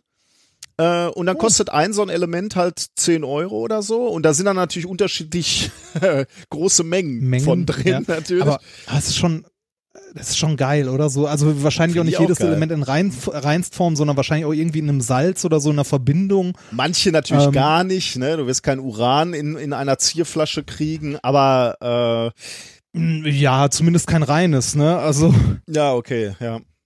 äh, da, da wäre ich ja schon zufrieden, wenn ich mir so ein Stückchen Uranglas irgendwo hinstellen Mhm. kann. Ne? Also, also ich finde schon ziemlich cool, so jedes Element irgendwie entweder in Reihenform oder zumindest in einer Verbindung oder so, mal in so einem Schränkchen stehen zu haben. Aber Vielleicht naja. sollten wir damit anfangen, das irgendwann mal vielleicht sollten wir das wirklich mal irgendwo aufbauen. Wenn wir uns mal ein Studio bauen. äh, ja genau, dann stellen wir das, uns das auf die Fensterbank. Ich habe nur gedacht, auf, auf äh, einer Uni kann ich mir diese Sum Sammlung nicht machen, weil da äh, mu muss ja jedes Element einzeln deklariert entsorgt werden. Wenn ich dann da das äh, drei Viertel vom Periodensystem stehen hab auf meiner Fensterbank, da gibt es aber Kasala. Ja, mal ganz zu schweigen von, was der Sicherheitsbeauftragte dazu sagen wird. Und der ist ja ein harter Hund bei mir in der Ja. Arbeitsgruppe. So, ähm, zurück zum Gadolinium. Der, das hat natürlich eine, eine besondere Eigenschaft und wir haben gerade schon drüber gesprochen. Es ist ferromagnetisch oder es besitzt Ja. äh, einen Ferromagnetismus. Die Frage ist natürlich, was bedeutet das überhaupt? Du hast ja jetzt in, in der Magnetwelt eine gewisse Zeit gearbeitet. Ja, Ähm, habe ich. dieses Gadolinium hat äh, ein, eine Curie-Temperatur äh, von 292,5 Kelvin. Äh, das bedeutet Och. 19,3 Grad Celsius. Und Och. das ist Das ja. die höchste Curie-Temperatur äh, der Lantanoide, über die ich gerade ähm, gesprochen habe. Aber Ja. Eisen, Kobalt, Nickel, die klassischen ferromagnetischen Materialien sind natürlich Deutlich höhere. deutlich drüber. Also ähm, ich komme gleich auch nochmal auf die Werte. Ich Ähm, erinnere mich dran, es gibt im, im fortgeschrittenen Praktikum im Physikstudium, also zumindest gab es das zu meiner Zeit damals noch, äh, einen äh, Versuch, wo man sich genau das anguckt, und zwar die Curie-Temperatur verschiedener Materialien. Und welche? Äh, weiß ich nicht mehr. Das waren aber hohe. Also das war auch irgendwie, also du hast äh, irgendwas in so einen, äh, in so einen, O- also in einem Ofen erhitzt. Ich weiß nicht mehr, was es war. Ah ja, Also das, es war, ja. es, also es war, es war wirklich, es waren irgendwie ein paar hundert Grad, ne? Also Das- deutlich äh, über. das, das kann man natürlich machen. Bei, bei Eisen. Kobalt und Nickel kann man, kann man genau, äh, wenn, man sich die, die, das Verhalten dieser Elemente äh, um die Curie-Temperatur ansehen will, kann man die erhitzen. Und das Spannende Ja. am, äh, am Galo, äh, Gadolinium ist halt, Äh, äh, Vielleicht sollst du nebenbei mal ganz kurz für die geneigten Zuhörer erzählen, was das überhaupt ist, was jetzt? die Curie-Temperatur. Ja, da komme ich drauf. Wenn du mich nicht ständig Ach so, ja, unterbrechen okay. würdest. Äh, Entschuldige. Ja, da bin ich jetzt ruhig. Äh, kommt nämlich jetzt ein, ein interessantes Experiment. Man kann äh, nämlich bei, jetzt braucht man keine Flamme, um, um diese Curie-Temperatur sich anzuschauen oder, oder das Verhalten dieser Elemente, sondern äh, wir brauchen ähm, nur Temperaturen, die irgendwo um diese Curie-Temperatur vom Gadolinium liegt, nämlich um 19,3 Grad Celsius. Und jetzt zu der Frage, was passiert denn überhaupt? Was, was, welche Bedeutung hat diese materialspezifische Curie-Temperatur? Diese Curie-Temperatur bezeichnet die Temperatur, bei deren Erreichen die ferromagnetischen Eigenschaften von einem Material verschwinden äh, und oberhalb sind sie nur noch in Anführungsstrichen paramagnetisch. Also unterhalb ferromagnetisch, oberhalb Mhm. paramagnetisch. Jetzt müssen wir uns überlegen oder genauer angucken, was heißt ferromagnetisch? Was ist, was ist das Besondere? Ein Material wird ferromagnetisch genannt, wenn sich darin unterhalb der Curie-Temperatur die magnetischen Momente der Atome parallel ausrichten. An einem äußeren Feld zum Beispiel. An einem aus äußeren Feld. Also so- beispielsweise wir, wir legen ja ein Magnetfeld an. Wir, wir bringen Ja. einen Magneten in, äh, in, in die Nähe. Ähm, so macht man ja zum Beispiel auch Magnete, ne? Man macht das Genau. Ganze heiß, Ja. fettes Magnetfeld außenrum und macht es dann wieder kalt. Ja. Äh, der Effekt rührt daher, ähm, dass das Material seine Gesamtenergie dadurch senken kann, dass es in eine in einen Zustand der erhöhten Ordnung übergeht. Also alle alle ähm, kleinen Magnete in dem Material quasi zeigen in eine äh, Richtung und das ist energetisch halt günstiger für das Material, deswegen äh, geht's in diesen Zustand über. Jetzt kann man mal ganz kurz ein Wort dazu verlieren. Äh, woher kommen denn diese elementaren magnetischen Momente? Also was sind die kleinen Magnete in diesem äh, Material? Und das sind die Elektronenspins. Ähm, und das ist relativ kompliziert, wenn man das wirklich äh, bis, bis, auf den, bis aufs Kleinste erklären wollen würde. Deswegen lassen wir das hier weg. Ähm, aber wir können uns einfach vorstellen, die Elektronenspins sind die magnetischen Momente der Atome. Ähm, wenn die ausgerichtet sind, wenn die alle in eine Richtung gucken, dann ist das Material magnetisiert. Wenn die in unterschiedliche, wenn die statistisch in, in Unordnung sind, äh, dann hat das Material kein eigenes Magnetfeld. Ähm, Und wie, wie gesagt, äh, energetisch günstiger Wert für das Material, wenn alle irgendwie eine Ordnung haben und äh, irgendwie ausgerichtet sind. Und deswegen ähm, gibt es auch in diesen Materialien eine spontane Magnetisierung größerer Bereiche und die nennt man Weissche Bezirke, also größere Bereiche, die in eine Richtung ausgerichtet sind. Ähm, und in diesem, in, in jeweils einem Weisschen Bezirk sind alle Ma Elementarmagnete in eine Richtung ausgerichtet. Da gibt's aber dann benachbarte Weissche Bezirke, da gucken die, die Elementarladungen dann wieder in andere Richtungen. Ähm, Ja. Bei, bei ferromagnetischen Sachen, meinst du? ja. Achso, ja. Ja, ja. Ähm, ja, aber in einem Bereich sind die immer in eine. Genau, in einem Bereich sind die mal in eine, in, in einem anderen Bereich könnten die dann durchaus in, in andere äh, Richtung stehen. Aber das Besondere ist jetzt, und darauf willst du gerade hinaus, wenn jetzt ein Magnet, ein äußeres Magnetfeld angelegt wird, dann richten sich, also da, dann bleiben die äh, weißen ähm, Elementarmagnete, die eh gerade schon in Richtung des Magnetfelds zeigen. Ich finde lustig, dass ich da die Müllabfuhr bei dir im Hintergrund Ja, gerade- das ist halt hier, äh, wie gesagt, es ist, es ist nicht gerade leise hier im Hotel. es ist halt direkt an einer großen, Stra also in Anführungszeichen großen Straße und Ja. äh, ja. Also, äh, wir legen ein Magnetfeld an und äh, damit haben, äh, haben wir eine, Magnetfeldrichtung vorgegeben. Und dann gibt's wa- weißsche Bezirke, wo die Elementarladung jetzt schon in die Richtung, oder die Elementarmagneten, sollte ich sagen, in die richtigen Richtungen zeigen. Die bleiben dann natürlich so. Und die weißschen Bezirke, wo die äh, Elementarmagnete gerade in eine andere Richtung zeigen, die richten sich dann zunehmend, und zwar mit der Stärke des Magnetfeldes, äh, eben auch parallel zu diesem äußeren Magnetfeld aus. Und ja, im, im Endeffekt hast du dann weiße Bezirke, die alle ähm, in eine Richtung zeigen. Und dann ist dieses Material eben magnetisiert ne, und magnetisch. Ähm, wenn das äußere Magnetfeld dann wieder weg ist, dann zeigen diese weißen Bezirke mitunter auch in unterschiedliche Richtungen und dann si- siehst du kein äußeres Magnetfeld oder kein, kein starkes. Aber wie gesagt, jetzt geht's eher darum, wir legen ein Magnetfeld an und die Dinger zeigen alle in eine Richtung und das Material ist magnetisch. Ähm,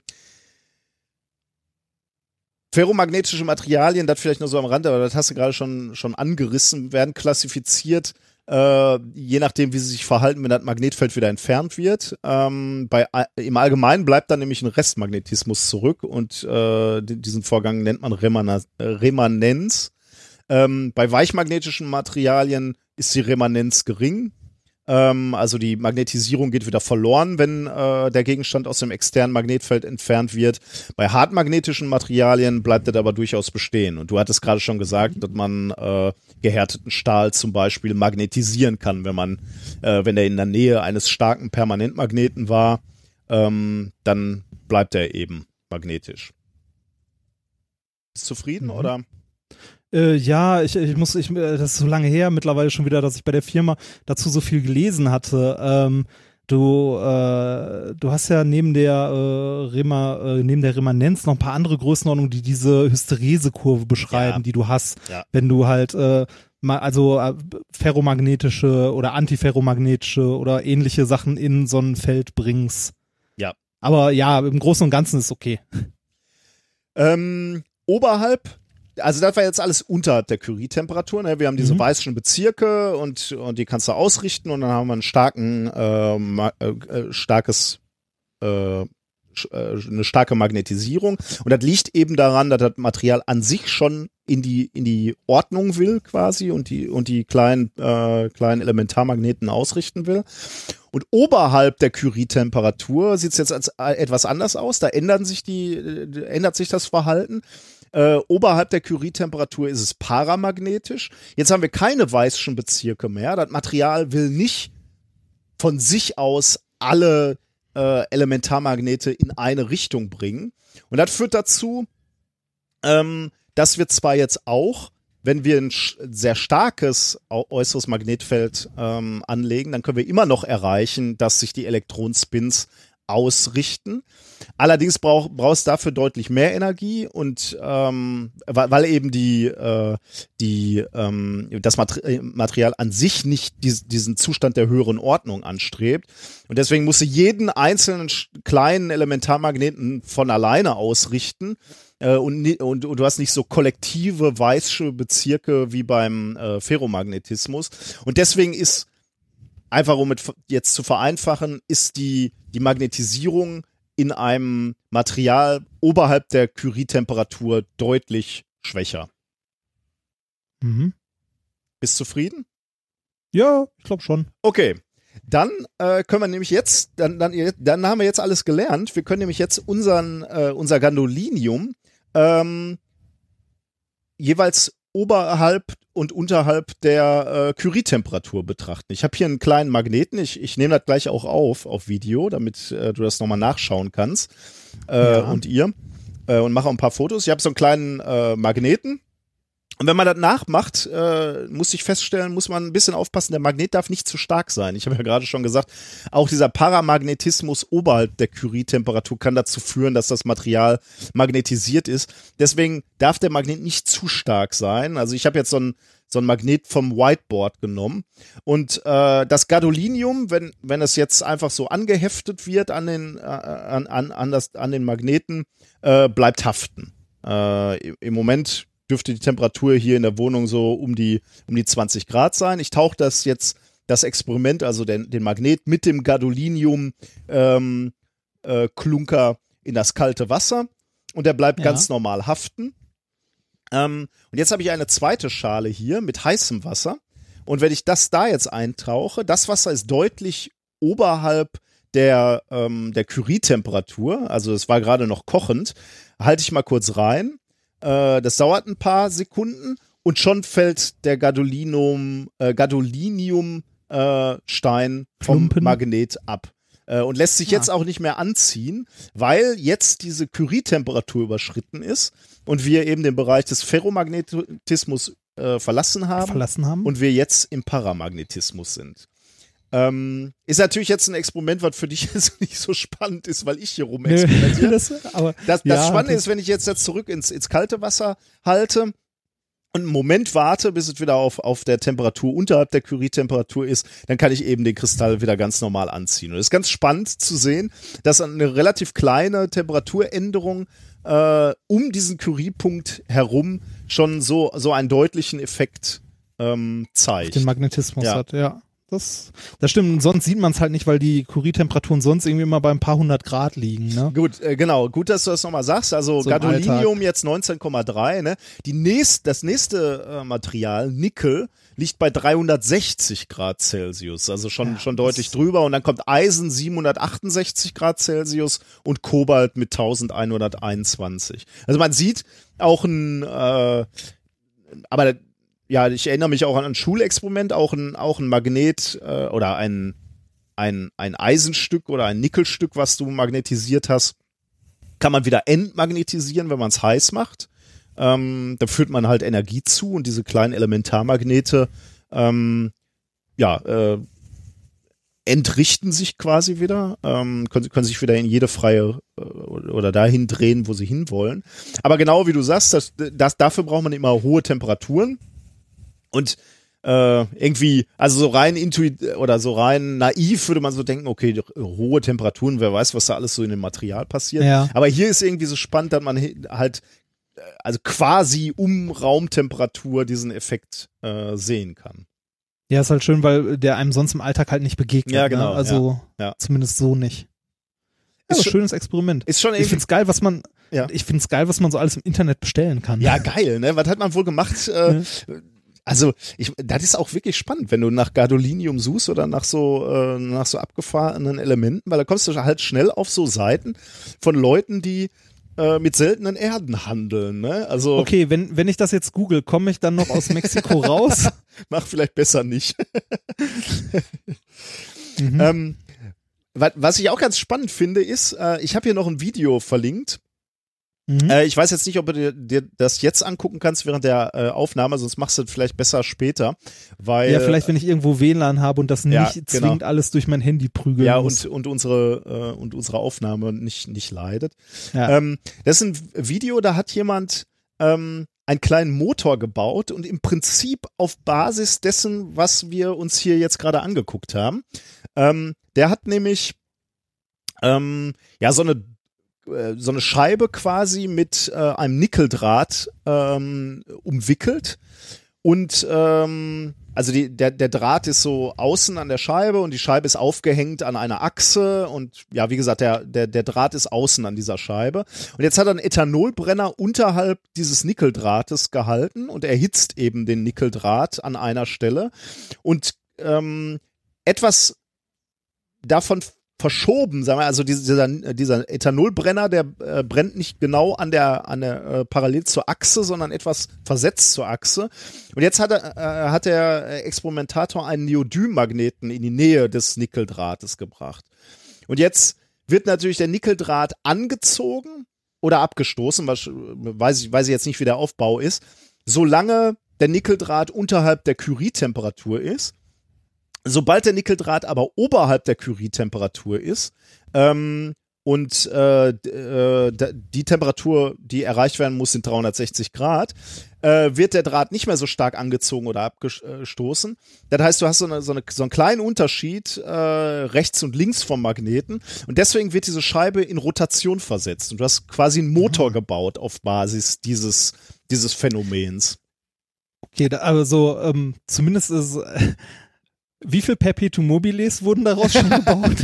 Nee, äh, also ich meine, äh, ja, gute Frage, weiß ich ehrlich gesagt ja, nicht. da, da- okay, da ist ein Brenner im Spiel und so, ja. Da, da, da ist ein Brenner äh, im, im Spiel und Nikola Tesla hat darauf ein äh, Patent angemeldet. Patent Nummer 396.121. Okay, dann kannst du davon ausgehen, es ist in diversen Verschwörerforen präsent. 15. Januar 1889. Er nannte, nannte es einen thermomagnetischen Motor. Ist cool, oder? Also Ja. äh, der Wirkungsgrad dieses Motors ist übrigens gering, falls du jetzt, ähm, Ja, weil, weil ja, du gerade schon den, äh, den, das Perpetuum mobile angesprochen hattest. Also äh, kannst vergessen. Ja, aber man kann sich auch vorstellen, dass da nicht so viel Kraft bei rumkommt und ich so. finde es irgendwie cool, dass man darauf auf Basis dessen Motor gebaut Ja, es ist lustig, auf jeden Fall. Und ähm, das ist natürlich, also ja, die Achse dreht sich natürlich. Ich wollte gerade sagen, Motor ohne, ohne bewegliche Teile, aber äh, ja, Ah. du hast natürlich keine Zylinder oder so, ne? Verschleißt jetzt nichts, nicht so viel. Na gut. Sehr Ähm, schön. Also Wieder was gelernt. Vi- Video verlinken wir. Guckt, guckt euch das Ja. mal an. Jetzt wäre übrigens ein schön, jetzt machen wir ja Musik, ne? Ach so, ja. Ja, stimmt. Das ist im Sendungsplan falsch rum. Irgendwo, oder? Nee, doch nicht. Nee, ich habe mich nur in der Zeile verguckt. Ja, ja. Du, du hattest was rausgesucht, ne? Oder waren das äh, Ähm, Hörer? Äh, Das äh, mir bekannte Leute, deren Namen ich nicht nennen soll. Okay, äh, schönen Gruß an die Ja. ominöse Frau. ich bin unschuldig. ähm, d- es wurde rausgesucht, äh, The Vaccine Song, der Impfsong. Ja. Und ich habe schon mal reingehört und der ist wirklich großartig. Äh, die Ja, die ominöse ist, äh, Frau ist ja immer ein Garant für gute Musik. Ja, ist sie, ist sie. Ähm, auch ein wichtiges Thema, ne? Hier, Auf ne? jeden Fall. so mit Impfen und so. Äh, in dem Zusammenhang, ähm, jetzt wäre ein guter, während wir diese großartige Musik abspielen, wäre ein guter Moment äh, für euch, das Foto zu machen, äh, über das wir am Anfang sprachen. Was seht ihr jetzt gerade, ähm, während ihr diesen Song überspringt? Nein, die ominöse Frau hat den rausgesucht. Der ist gut. Der ist wirklich gut. Und ein wichtiges Thema. Also macht mal ein Foto. Jetzt habt ihr Zeit. Außer wenn ihr gerade Auto fahrt. Übrigens, den Hashtag, den ich mir überlegt hatte, der war Vince. Wiswimpf, immer noch. Und mir fiel wieder ein, was ich damit meinte. Doch, was ich sehe, wenn ich Minkorrekt Podcast höre. Wiswimpf. Ah. Ja, ich sehe schon. So Wichtig der, betonen mit pH am Schluss, ne? Das muss man. das, ist der so Sendungs, das ist der Sendungstitel. Wiswimpf mit PH am Ende. nee. Okay, aber jetzt zum Song. Oder möchtest du noch was sagen? Nee, nee, nee, mach, mach, mach. Back in the day, they didn't care about the children, they just had more and more. If you lost a few big whoop, what's new was what nature had in store. They didn't care if Sally died of flu, Jimmy meningitis when he turned two. Nobody kicked up a great big fuss if they lost one to pertussis. Well, actually, I don't believe that's true. They felt grief and pain like you. Talking just a few generations ago, they loved the kids didn't want to let them go. As a father with a brand new baby, wanna do what's right, nothing crazy. Try to get him sleeping on his back in the crib, get a car seat and strap him in. Now some people on Oprah and the internets can has opinions that cause me to fret. Say vaccines are dangerous, sounds outrageous, but I want it just the same. Should I listen to my doctor or heed the invective of a playboy bunny and a pet detective? Toxins are bad, except in the case when you like to stick a deadly one in your face. In 55, this fella Jonas Salk cured polio and how the mothers talked. Hallelujah, no more iron lungs. Safe to go back to the summer sun. Now, 50 years later, new talking dish. There was a nasty little rumor about the vaccine's effects. So fewer kids got it. Don't you know, more needless suffering from polio.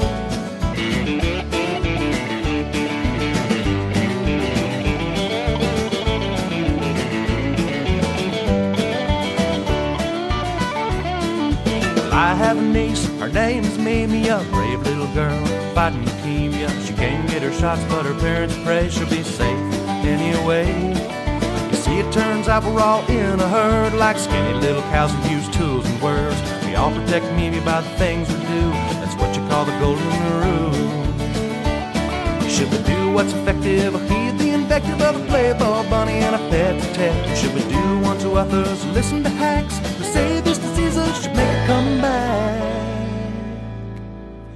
Back in the day, they dearly loved their children and did the best they knew how. What do you think they would choose to do if they knew what we know now? If they could take a peek at our history books, would they marvel at the lives we've saved? If they had our tools, would they think we're fools, or would they go ahead and make a change? Would they follow the evidence or show a strong preference for wild tests they once knew? Talk to snake oil salesmen, rabbit rabbits, and talisman, cross their fingers and knock on wood. Think they listen to the doctors rather than infected from Playboy bunnies and pet detectives. If now was then, in this here tale, they'd run them backward looking folks out of town on a raid.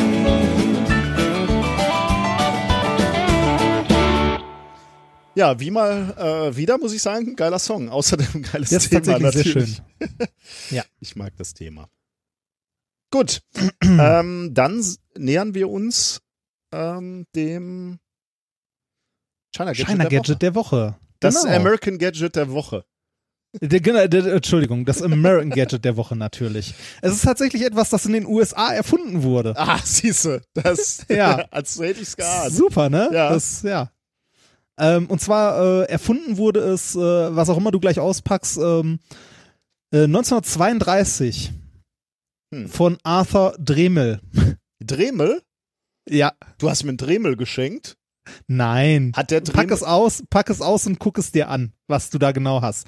Also es wurde erfunden 1932 von Arthur Dremel oder Dremel. Dremel. Darf man Dremel. sa sagen, was hier auf der Tüte steht? Oder? Äh, das kannst du machen, aber es ist, musst du nicht. Äh, rosa Gadget mit Strom steht da drauf. Ich muss ja so halbwegs wissen, was du äh, da an Tüten noch hast, ohne dass du es direkt siehst. Oh Gott. Beschreibe bitte, was du in der Hand hast. Also, ich habe. Hä? Also ich habe ein äh, Elektro, also ein pinkes, ein, einen pinken Stab, 10 Zentimeter äh, lang, den man so in die äh, Hand legen kann. Ähm, Durchmesser ungefähr so zwei 4, Zentimeter, 15? ja genau, oder Ach so, okay, zwei, ja. drei Zentimeter, also offensichtlich Ja. die Batterien drin, hat auch eine gewisse Schwere. Äh, Genau, eine schwer, ein pinker Stab mit einer gewissen Schwere, Batterien drin, 10 Zentimeter lang, 2, 3 im Durchmesser. Ja, genau, das war auch mein erster, mein erster Sch Schock, aber ähm, So. Es hat auch noch einen Knopf, oder? es hat einen Knopf ähm, und oben guckt ein kleiner Pin raus. Ähm, Ja. Ja. Ein, äh, also wirklich, wirklich äh, vielleicht einen Zentimeter weit schaut der raus und ist, ist so fünf äh, Millimeter breit vielleicht. Dann drück mal den Knopf. Batterien müssten schon drin sein. Wenn ich den Knopf drücke, dann brummt es und wenn ich genau hinsehe, und es vibriert, ne? Es vibriert oder dreht vorne, das kann ich gerade nicht. Ja, weiß es nicht. dreht, es dreht. würde Okay, ich es sagen. dreht, ja. Es dreht, ja. Es Also dieses, dieser kleine Wurmfortsatz, ein Zentimeter, der dreht und gar nicht mal so wenig schnell. Also äh, der kommt Hast du eine Ahnung, was das ist, was du dort in der Hand hast? dieser Fortsatz, ne? Also äh, übrigens war da noch ein Tütchen bei ähm, mit diesen Fortsätzen, also dieses Mhm. Zentimeter-Ding. Äh, die sind tatsächlich so ungefähr einen Zentimeter lang und fünf Millimeter äh, dick. Ähm, in unterschiedlichen Pastellfarben, würde ich sagen. Mhm. die fühlen sich erstaunlicherweise so ein bisschen gummig an, also wie, wie Gummi, aber hartes, Ja. harter, harter Gummi. Ich Ja. habe überhaupt keine Ahnung, was das ist. Warte, ich Äh, ernsthaft nicht? das ist ein automatisches, also riecht wie Radiergummi. Ist das ein Radiergummi, ein automatisches Radiergummi? Ja, das ist ein automatisches Radiergummi. Wie muss ich denn das bedienen? Das, das funktioniert nicht.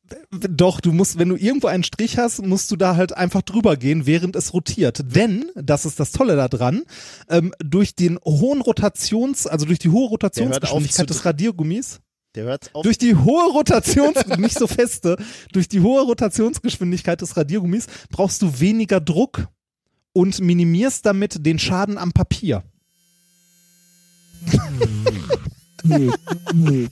so klingt das übrigens, wenn, wenn ich ans Mikro gehe. Klingt ein bisschen nach, jetzt ist der Pin raus, der, das Radiergummi rausgefallen. Klingt ein bisschen nach Zahnarzt, oder? Ich mach nochmal. Also ein bisschen, ja. ja. Aber, aber hast du gerade was zum Radieren da, was du mal ausprobieren kannst? Außer mein Mikrofon nicht. Nee, ähm, nee leider gerade nicht. Warte mal. Ah, da, da liegt ein Bleistift. Doch, super. Also, ist gut, dass man sich das Büro mit einer Grundschullehrerin teilt. So. So, er scheint ein Bleistift zu sein. In der Zeit, wo du es ausprobierst, erzähle ich dir noch ein paar Fakten dazu. Wie Das- gesagt, das 1932. Hier, meine Frau hat hier so ein wichtiges Dokument äh, liegen, aber da kann ich ja draufschreiben. Ne? Ich kann es ja gleich wieder wegradieren. Das, genau, du kannst es ohne Druck und ohne Schaden am Papier direkt wieder wegradieren. Das gucke ich mal. So, geht los. Der hört echt auf. Du sollst auch nicht feste aufdrücken, sondern nur ganz leicht draufhalten.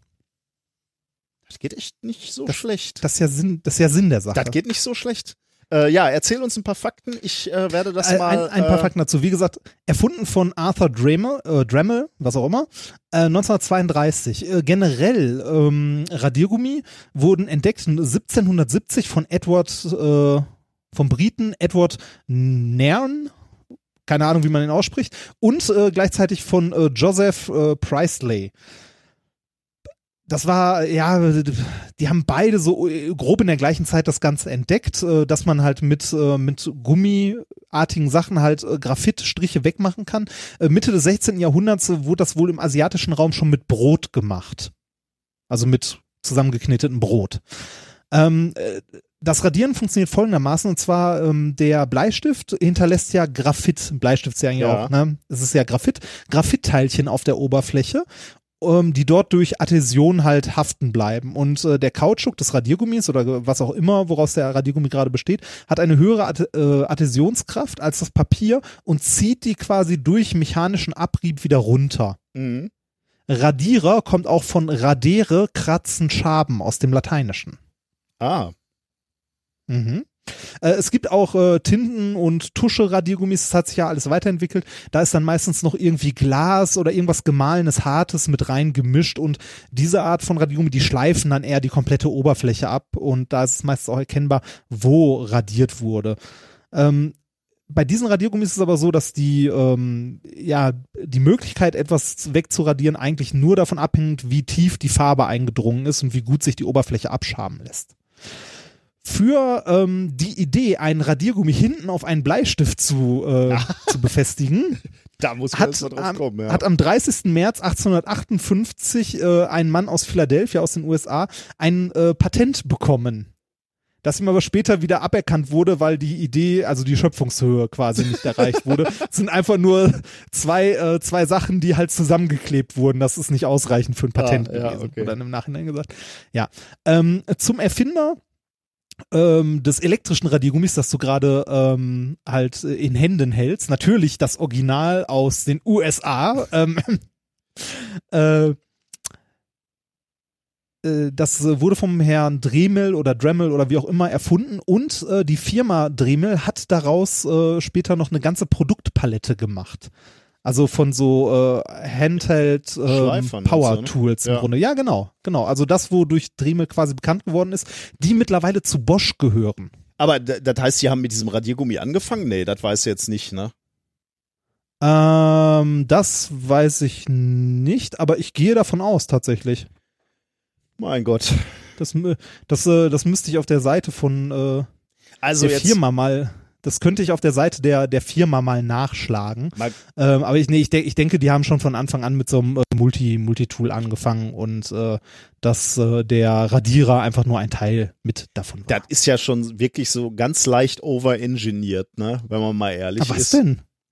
Ja, ein bisschen, ein bisschen vielleicht.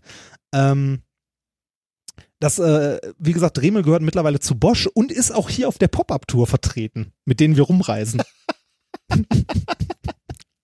Geil.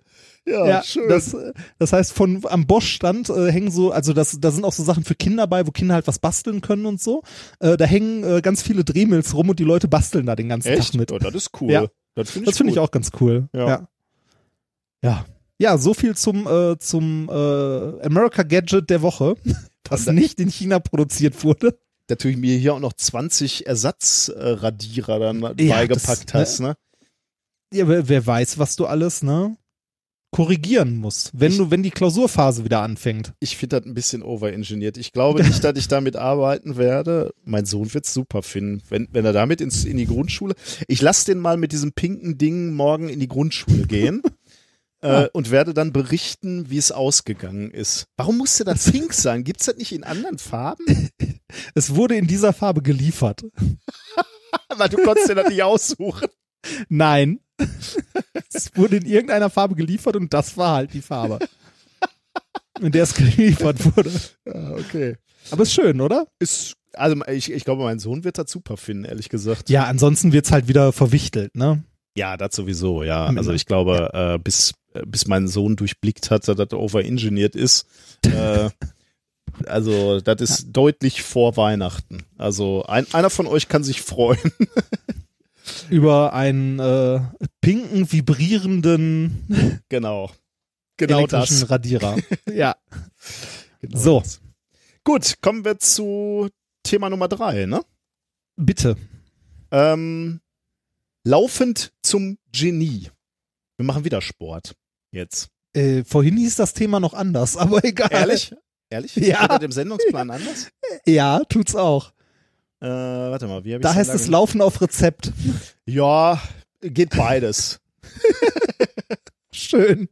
Schauen wir mal. Ja. Ähm, also die guten Effekte von Sport und Bewegung äh, sind ja äh, bekannt auf die Volksgesundheit ne, oder auf die, auf die persönliche Gesundheit. Also Sport machen ist gut, kann man so sagen. Kann man zusammenfassen. Ähm, fängt damit an, dass du deine Muskeln ähm, trainierst und deine Kondition. Das ist so trivial und sieht man relativ schnell. Aber darüber hinaus ähm, passiert natürlich noch viel, viel mehr Gutes in deinem Körper. Ähm, Gefäße, Stoffwechsel, wird alles positiv beeinflusst, äh, was dann wiederum ähm, äh, dich schützt oder, oder das Risiko minimiert für Krankheiten wie Diabetes oder Herz-Kreislauf-Erkrankungen. Ähm, wenn du Spaß am Sport hast, dann ist Sport auch noch gut für dein Gemüt. Ähm, Ja. die, deine Stimmung wird besser, Depressionen werden äh, gelindert und äh, es gibt auch Studien, die gezeigt haben, dass Schmerzen weniger ähm, ähm, deutlich äh, wahrgenommen werden oder, oder du leidest weniger unter deinen Schmerzen. Mir geht's nach dem Sport eigentlich eher andersrum. da tut mir eher alles weh, aber das, Das- mag das an meinem macht das Alter. Genau, das liegt an meinem fortgeschrittenen Alter. Ähm, aber was äh, man auch äh, beobachtet hat, ähm, ist, dass ähm, Laufen einen positiven Effekt auf das Gehirn hat. Ähm, regelmäßiger Sport kann äh, geistige Leistung verbessern und kann auch Demenz vorbeugen. Und geistige Leistung verbessern, gut, können wir jetzt erstmal sagen, ja, klar, so bei, bei sportlicher Aktivität oder beim Laufen äh, atmest du natürlich ein bisschen mehr. Das heißt, das, das, das Gehirn wird auch äh, deutlich mehr mit, mit Sauerstoff durchblutet. Ähm, daher könnte der Effekt äh, des besseren Denkens oder der besseren geistigen äh, Leistungsfähigkeiten kommen. Äh, ist auch so, aber ähm, Ich glaube ja, das ist Propaganda der Sportartikelhersteller. Aber äh, man hat auch in Studien vorher schon gesehen, dass ähm, Bewegung auch in den Hirnstoffwechsel eingreift. Und an Mäusen hat man gezeigt, dass nach einigen Tagen Lauftrainings ähm, äh, die äh, den Tieren neue Gehirnzellen im Gedächtniszentrum des Gehirns gewachsen sind. Also zumindest mehr als äh, den, äh, also in den Gehirnen von faulen Artgenossen, also äh, die nicht zum Sport gezwungen wurden. Ähm, darum geht's aber nicht. Das ist nur so der Aufhänger, also um, um zu sagen, da, da, da gibt's schon Arbeiten zu, die, die äh, den positiven Einfluss von Sport auf, auf, äh, auf Gehirne ähm, äh, beschrieben haben. Jetzt geht's um ein anderes Paper.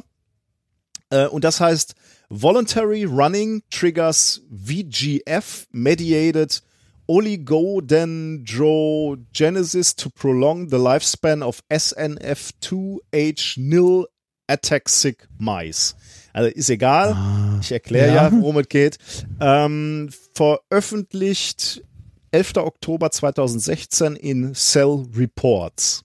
Die, die haben übrigens äh, bei Cell Reports, kannst du genau sehen in der ersten Zeile, da ist die Information received, also empfangen Dezember 1, 21. Dezember 2015, re received in revised form, also offensichtlich mussten sie es nochmal umschreiben, am 20. Ja. Juli 2016, also äh, sieben, acht Monate, fast spät, acht Monate später, accepted 9. September 2016 und published 11. Oktober 2016, also fast ein Jahr diesmal ja. aber Mediziner. Hm. Ne? Ähm, Was soll das denn heißen? was die hier gemacht haben, ist, sie haben sich Mäuse genommen und zwar Mäuse, die sie natürlich mal wieder genetisch verändert haben oder so gezüchtet, also mit einem genetischen Defekt gezüchtet haben. Das ist ja ein Hobby, ne? Ist, Ich finde das ja so ein bisschen hart, ne? Also ich bin, ja, aber, aber haben willst du schon sonst mehr- machen? Ja, ja, ich weiß, ne? ich weiß, ich Das- weiß. Ich, ich ja. verurteile es ja auch nicht, aber ich bin auch ganz froh, dass ich, äh, dass mein Job ein anderer ist. Ähm, also, Auf, auf, auf, auf, warte mal, auf was für Substraten wachsen wir nochmal? warum Silizium? Diamanten? Ah, Diamant. ja, aus welchen Regionen kommen die häufig? So, zurück zu den Mäusen. ja. ja. Ähm, also, die Mäuse, die hier untersucht wurden, haben genetischen Defekt. Ähm, und äh, der genetische Defekt bewirkt, dass das Kleinhirn geschädigt ist in diesen Mäusen.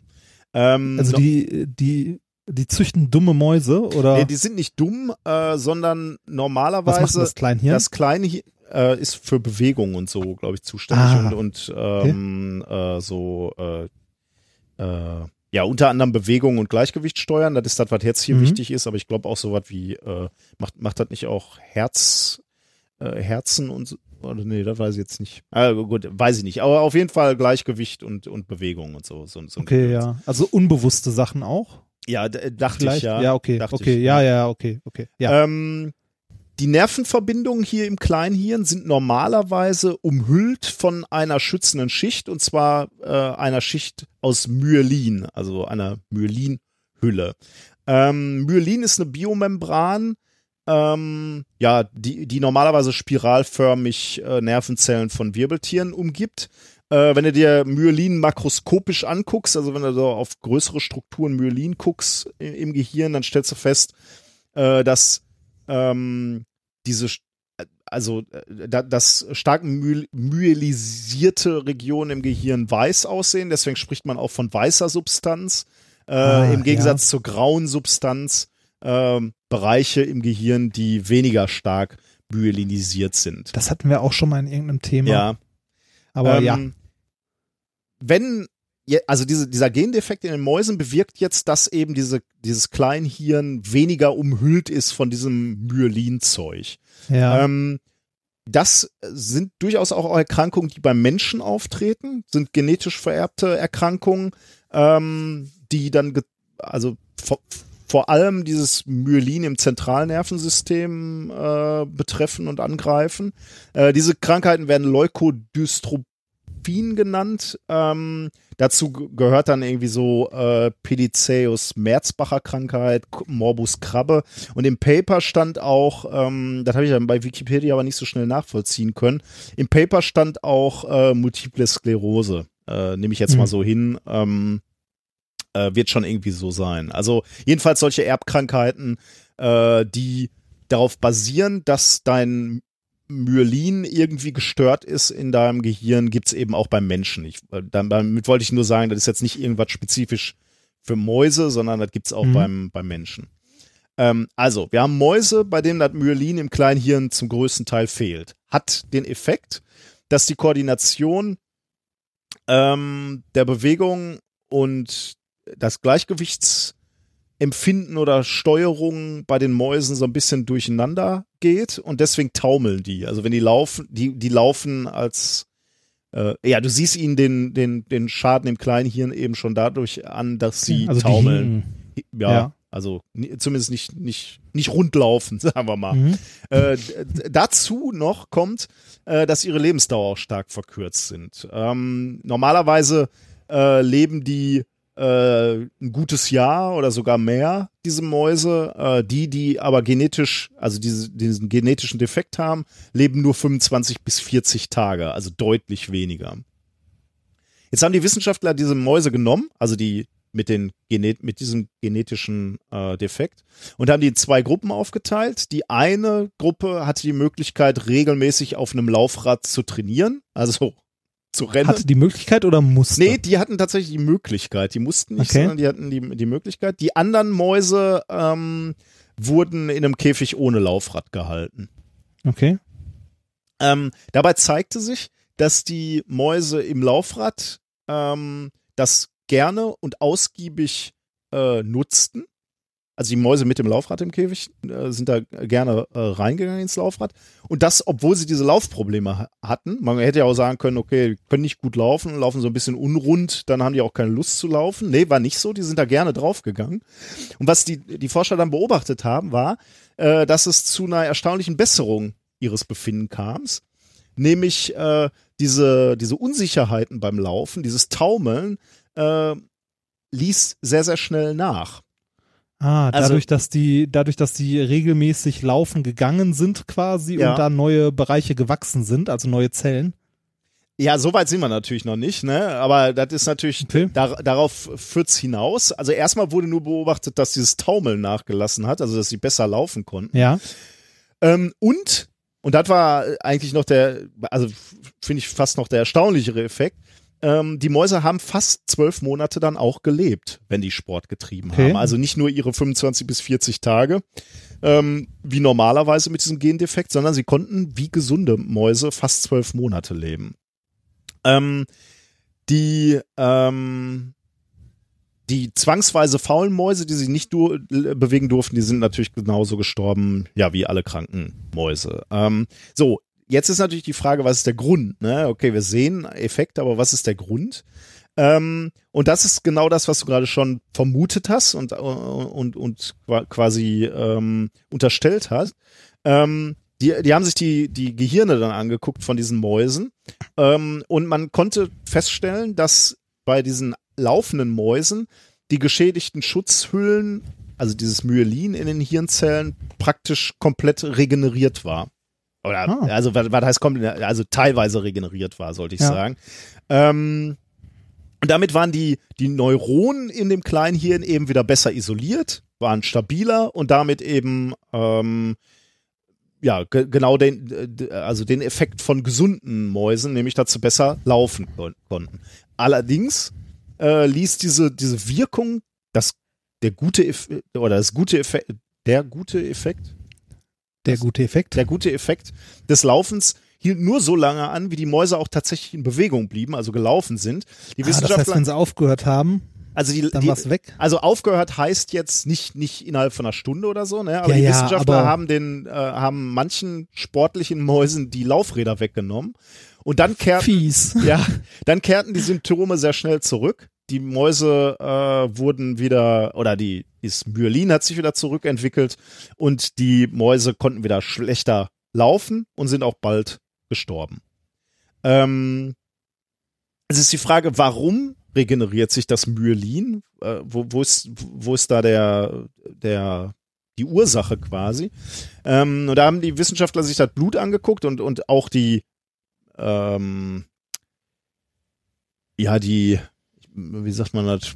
Also, das Zeug, was, was man so im Gehirn findet, sag ich jetzt mal. Ja, okay. Und sie das stellen- Hirn Wasser. Das Hirn, was, und sie stellten fest, dass sie do, dort im Gehirn das, das, äh, den, den Wachstumsfaktor VGF finden konnten.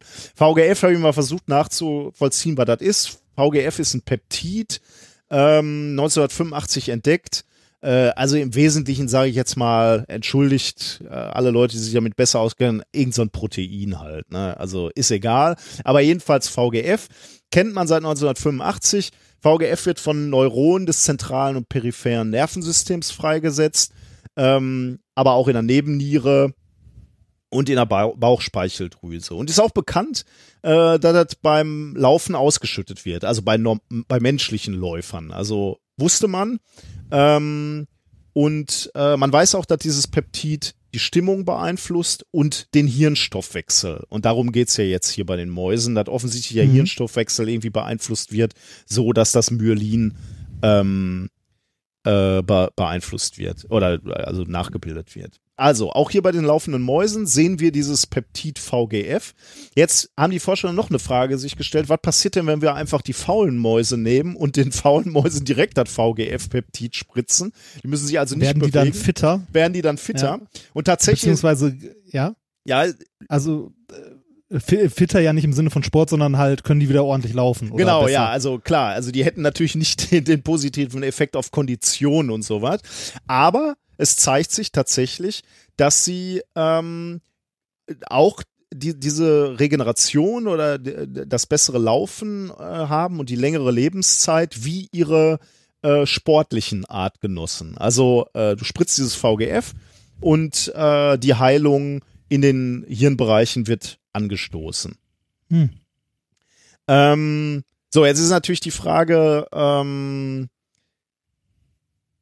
oder also damit ist die Studie im, im Grunde genommen zu Ende. Ne? Ähm, was die Ja. Forscher jetzt als nächstes machen wollen, ist, sie, sie haben zwar jetzt gesehen, okay, VGF im Gehirn regt irgendwie hier diese Myelinregeneration an, aber es ist natürlich so auf molekularer Ebene noch nicht verstanden, was macht denn dieses VGF überhaupt? Ne? Also was sind Ja. die, äh, was sind die molekularen Signalwege? Das soll jetzt als nächstes erforscht werden.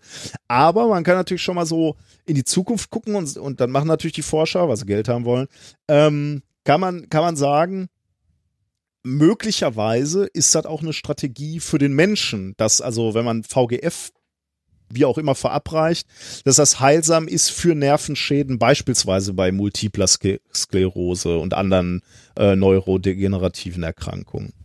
Ähm, also von daher, vielleicht ist das ein Ansatz für eine Therapie in Zukunft. Klingt auf jeden Fall interessant. Aber das, das, also das, also ich habe ja keine Ahnung von Biologie, aber das, äh, diese Studien laufen ja irgendwie immer so, ne, wir knipsen mal irgendein Ja, Gen ab ja. oder so, gucken, was passiert und gucken dann, was passiert, wenn wir halt äh, diesen Stoff irgendwie dann wieder zuführen und so. Aber äh, ist halt eine gute, eine gute Idee, um irgendwie äh, was zu finden, womit man halt Leuten helfen kann, bei denen diese Gene halt nicht funktionieren oder die ähnliche Symptome haben. Mhm. Ja, das ist halt komplex, ne, das System. Also wir, Ja. wir, wir haben ja schon ganz oft drüber gesprochen, ne? Also äh, wir Physiker versuchen ja irgendwie so ähm, bottom-up die Welt zu verstehen. Wir Ja. haben so ein paar Gleichungen und versuchen die dann irgendwie so äh, komplexer und komplexer zu machen, um die Welt zu verstehen. Und der menschliche Körper oder muss ja nicht mal der menschliche sein, ist halt so komplex. Da kannst du so nicht anfangen. Ne? Du musst, da, da kannst du halt so, so arbeiten, wie du gerade gesagt hast. Du knippst so einige äh, Gene an und aus, guckst, was das für einen Einfluss hat und dann guckst du, wie du das wieder ausgleichen kannst äh, oder, oder welche, welchen Einfluss es auf dein äh, Stoffwechsel hat oder deine, die Chemie, die da so in deiner Birne rumschwimmt.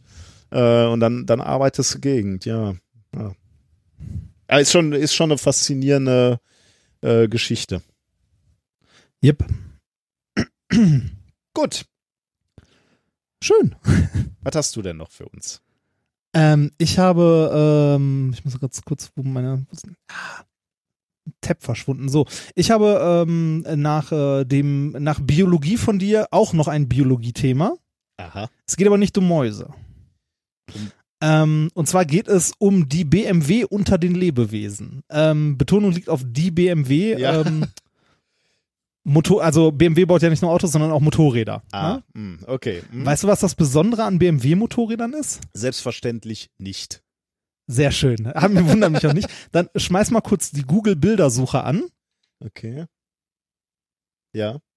Also zumindest bei neueren BMW-Motorrädern. Bei den ganz, ganz alten ist es nicht. Aber google mal BMW Motorrad Front. Motorrad Front. Okay, Front Wheel Stand, aber darum geht's nicht, ne? BMW nee, äh, Motorrad einfach, einfach, nur, einfach nur BMW Motorrad Front und dann die Bilder. Okay, ja, hier kommen ganz viele. Guck dir mal die Bilder an. Fällt dir was auf? sehen alle aus wie Honnissen. Ja, das tun Motorräder meistens, aber fällt dir was auffällt. anderes auf? Die Scheinwerfer sind unterschiedlich. Richtig, die sind nicht symmetrisch. BMW-Motorräder sind fast nie symmetrisch vorne. Ach, ist mir noch nie aufgefallen. Und das Die sind die sind- einzigen, wo das so ist? Oder? Das sind die ein, also das sind die einzigen, die, also von denen mir bewusst ist, dass sie es so machen. Ähm, bei manchen BMW-Motorrädern, so Konzeptdingern oder so, ist das sogar auf die Spitze getrieben, dass die Motorräder von der einen Seite fast anders aussehen als von der anderen. Das ist mittlerweile so ein Markenzeichen geworden. Hm. Ähm, spaltet auch die Gemeinde der Motorradfahrer sehr, die halt sagen, BMWs sind hässlich, bis hin, die sind schön. Ja, ich finde das auch erstmal komisch, dass das Ding nicht symmetrisch Ja, ist. das, das, äh, bei manchen sieht das wirklich sehr, sehr komisch aus. Das ist halt, äh, wir verbinden halt, äh, das hatten wir, glaube ich, auch schon häufiger, ne, wir verbinden halt auch bei Gesichtern ja Symmetrie mit Schönheit Mhm. und so, ne? Also, ähm, be beziehungsweise, ich glaube, wir hatten sogar mal ein Thema, dass wir ähm, ganz, ganz kleine Unterschiede sogar noch Ja. attraktiv finden, Ja, wenn ja, es nicht das so war 100% symmetrisch Also ist. ko Ne? komplette Symmetrie fanden wir doof. Vielleicht ist das der Ansatz. Aber Nee, hat, das, hat ja, das jetzt äh, hier irgendeinen so Sinn bei den BMWs? Also ist das, ist das ein rein Nee, das ist, äh, ästhetischer? das ist? Design. Das ist rein Echt? ästhetisch. Du kannst das auch, ja, du kannst das auch machen, dass es komplett gleich aussieht. Machen ja andere Motorradhersteller auch. Ja, aber hätte ja sein können, dass die sich dabei was gedacht haben. Aber puh, das, Äh, Ich, der- das war, da, da kann ich leider äh, nicht, äh, vielleicht kann da ein BMW-Fahrer mal eine Lanze brechen und das mal erklären. Ich konnte mir so ein teures Motorrad nie leisten. okay. Ähm, ja. Ja, das ist auf jeden Fall, was einem auffällt, wenn man die Dinger sieht. Und äh, wir sind in der Natur ja zum Beispiel bei Tieren und so auch eher Symmetrie gewohnt. ja, ne? ja, also außer, außer die kleinen äh, Abweichungen, von der wir gerade schon sprachen. genau, Eig- aber so im All kannst du genau, im jedes Allgemeinen, Tier wenn- wenn so in der wir- Mitte durchschneiden. Ne? Richtig, genau. Äh, Und deshalb, also so Asymmetrie kommt uns auch im ersten Moment immer ein bisschen komisch vor. Ne? Mhm. Also ähm, vor allem, wenn man es irgendwie in der Natur findet. Ähm, jetzt haben aber von, schon vor knapp, also vor etwas mehr als 100 Jahren haben Forscher ein Tier entdeckt, das ist nicht nur ein bisschen asymmetrisch, sondern richtig krass asymmetrisch. Ähm, und das Tier, um das es geht, ist der äh, Histiotheotis heteropisis. Psis. Was auch immer. Ja, ist klar, ne? Ist klar, ja. ja. Das ist ein Tiefseekalmar. Aha. Also Okay. so, so Tintenfisch-mäßig. Äh, Nur die länglichen davon, ne? Ähm, jetzt kriegen wir von Biologen aufs Maul. äh, dieser Kalmar hat nämlich eine besondere Eigenschaft, wenn man sich ein Bild von ihm anguckt. Und zwar hat der ein richtig großes Auge auf der einen Seite Hm. und ein Win also ein richtig meist sogar noch gelb pigmentiert und ein winzig kleines bläuliches Auge auf der anderen Seite des Kopfes. Was muss ich googeln, um den zu sehen? Äh, ich kann es dir buchstabieren, wenn du Ja, mach möchtest. mal. H I S Ja, T I O ja. T E U T-E-O? T E U wie Ursula. Ah, mhm. Äh, T H I Okay, wie, wie geht jetzt weiter? Ich habe hier schon und dann S. Ja, und dann Dofleni oder Äh, Reversa? nee, hetero, also hetero Psis. Okay, das gibt es gar nicht. Ah, ja, da ist er. Hm? Okay, Ja. jetzt, jetzt mal gucken. Ach, der ist das. Ah, Bilder. Ja. Ach, der hat ein Also großes Auge und auf der anderen Seite Der hat- ist ein kleines. Ja, der hat ein großes ähm, Auge Krass. und auf der anderen Seite ein kleines, was in der Natur ja erstmal ungewöhnlich ist. Ja. Fragt man sich auch wofür. Ja. Okay. hm. Ja, also die, die Dinger sind äh, nicht nur nicht schön, die sind quasi sowas wie der Quasimodo unter den Kalmaren. Also ne, die, die sehen wirklich, wirklich komisch aus. Aber die sehen halt alle so Ähm, aus, ne? Äh, nee, nicht, äh, tatsächlich nicht alle. Also ich meine, ja, okay. Also die, die, diese krasse Asymmetrie ist bei dieser, bei dieser Art schon äh, also Einzigartig. besonders. Ja. Okay. Es gibt zum Beispiel äh, richtige Tiefseekameren, die riesengroßen Dinger, die haben riesige Augen und zwar zwei Stück, damit die halt bei, äh, bei schwachem Licht noch so Pottwale und so, also so potenzielle Gegner wahrnehmen können. Ah. Dieses Vieh hat aber ein großes und ein kleines Auge. Ähm, wie gesagt, unglaublich, as äh, also asymmetrisch. Und ähm, warum das so ist, hat man, also man hat sich lange gefragt, warum es so ist und es wurde jetzt nach über 100 Jahren, nachdem das Ding entdeckt wurde, geklärt. Und zwar in dem Paper Two Eyes for Two Purposes in situ evidence of asymmetric vision in the Cook-Eyed Squid. Komischer Name und komischer Name. Den ich nie aussprechen kann. Ja. Ähm, Okay. Und zwar sind äh, ein paar Forscher von der Duke University ähm, von äh, Department of Biology in äh, Durham sind hingegangen und haben sich ähm, äh, 152 Tiere insgesamt angeguckt und zwar indem sie Videos, äh, die halt äh, in der Historie des ähm, äh, Monterey Bay Aquarium Research Instituts liegen, äh, über mehrere Jahrzehnte ähm, halt Tiefseevideos angeguckt und versucht, dieses Tier zu identifizieren und es zu beobachten und zu gucken, warum, ob man irgendwie Rückschlüsse ziehen kann, warum das so komisch asymmetrisch ist. Okay. Hm. Ähm, erschienen ist das Ganze übrigens in äh, Phys äh, Phil da, Philosophical Transactions of the Royal Society B wie best. Natürlich, wie- ja, natürlich. Äh, am 13.02. diesen Jahres. Okay, die haben sich also diese, ähm, diese Aufzeichnung der Tiefsee-U-Boote angeguckt und haben ähm, insgesamt 152 Tiere identifiziert und sich deren Verhalten angeguckt. Diese Kalmare treiben meist leicht schräg kopfüber durch das Wasser, sodass das große Auge immer nach oben gerichtet ist und das kleine immer nach unten. Hm. Diese, ähm, diese Lebewesen leben halt in einer Tiefe von 200 bis 1000 Metern. Und in einer Tiefe von 200 bis 1000 Metern kommt halt wenig, Wenig bis fast ne? gar kein Sonnenlicht mehr an. Ja, das eine Auge guckt nach unten, das kleine, und das andere guckt. Ja, genau, das oben, große oder? guckt nach oben. Genau. Ähm, jetzt muss man. Okay, äh, also wenn, wenn man jetzt sagen würde, unten, also die leben tief, das heißt, äh, Ja, so 200 bis 1000 Meter und man kann sagen, alle 100 Meter schwächt sich die Lichtintensität, äh, Lichtintensität so um Faktor 1,5 ab. das heißt, da unten ist es finster. Das heißt, Ja. eigentlich bräuchte, wenn der wirklich ernsthaft die Hoffnung haben wollte, was sehen zu können, braucht er ein großes Auge und kein kleines, ne? Könnte man annehmen, ja. Das heißt, man könnte sagen, vielleicht ist das obere tatsächlich noch zum Sehen und das andere äh, macht irgendwas anderes oder zumindest in einem anderen Wellenbereich. Aber machen wir erstmal weiter. Mach erstmal. Ja, auf jeden Fall ähm, sind's, also du bist schon mal auf dem richtigen Weg, Es steht ja auch in dem, ähm, in dem Titel, es sind zwei unterschiedliche Zwecke, für die das für die die Augen gut sind. Und dieser äh, Kalmar lebt in, mit dieser Tiefe 200 bis 1000 Meter genau in einem Bereich, wo einerseits gar kein Licht mehr hinkommt, relativ tief, andererseits noch ein bisschen Licht hinkommt. Und wenn er jetzt Fressfeinde wahrnehmen möchte, die über ihm schwimmen, also deren Silhouetten, braucht er ein großes Auge, weil wenig Licht ankommt Ja. nur noch und er darf und davon möglichst viel auffangen möchte. Ja. Und muss, um die Silhouetten von, von Fressfeinden oder ähnlichem oder von Beute halt sehen zu können.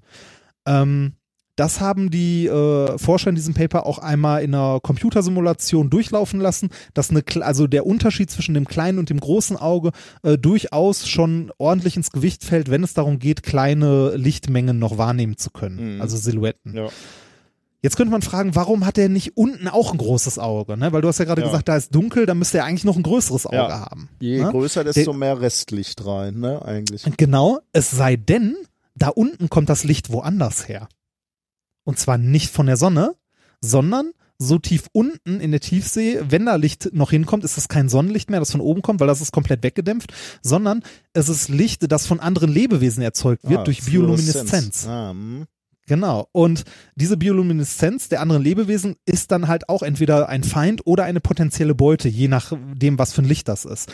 Diese Biolumineszenz ist aber um ein Vielfaches stärker als das Sonnenlicht, das noch ankommt. Echt? Ach krass, ich hätte gedacht, das ist auch Ja. relativ schwach da unten. Ja, es ist, es ist auch relativ schwach, aber deutlich, äh, also deutlich stärker als das, was noch an Sonnenlicht in dieser Tiefe ankommt. Hm. Weil es im Zweifelsfall ja auch nicht so weit entfernt ist. Ja, okay, ja.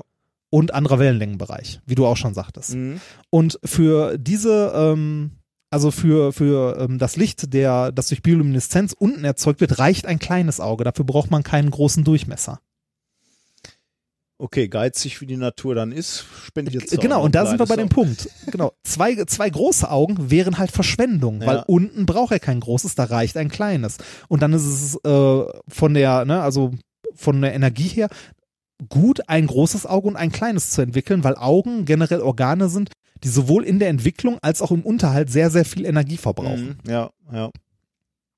Und ähm, ja, das, also das war es im Grunde auch schon. Ähm, das ist halt die, ähm, das Ergebnis, dass sie durch die Auswertung der Videos und äh, die Simulation am Computer halt über die Lichtausbeute haben, das ist halt tatsächlich und das Verhalten halt auch dieses äh, Kalmars, dass es wohl tatsächlich so ist, dass beide Augen jeweils einem komplett unterschiedlichen Zweck dienen. Das eine, um noch möglichst viel Restlicht über dem Kalmar äh, wahrzunehmen und das andere, um Biolumineszenz unter dem Kalmar wahrzunehmen. Und der bewegt sich tatsächlich auch fast immer so, dass das eine Auge nach oben guckt und das andere nach unten.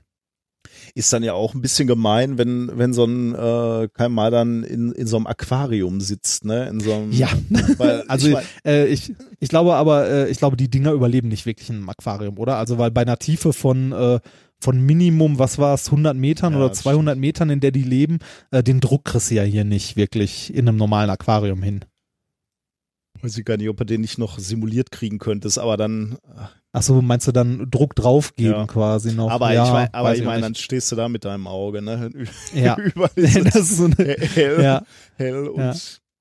ach ja. Ja, das, äh, das war das äh, zweite Thema. Ein bisschen kurz, aber ich fand's sehr schön. Sehr interessant, ja. Ja. Ähm, gut, dann äh, können wir eigentlich zusammenfassen. Ja. Äh, was haben wir denn Wir heute haben- gelernt? Die Biene macht wup wup.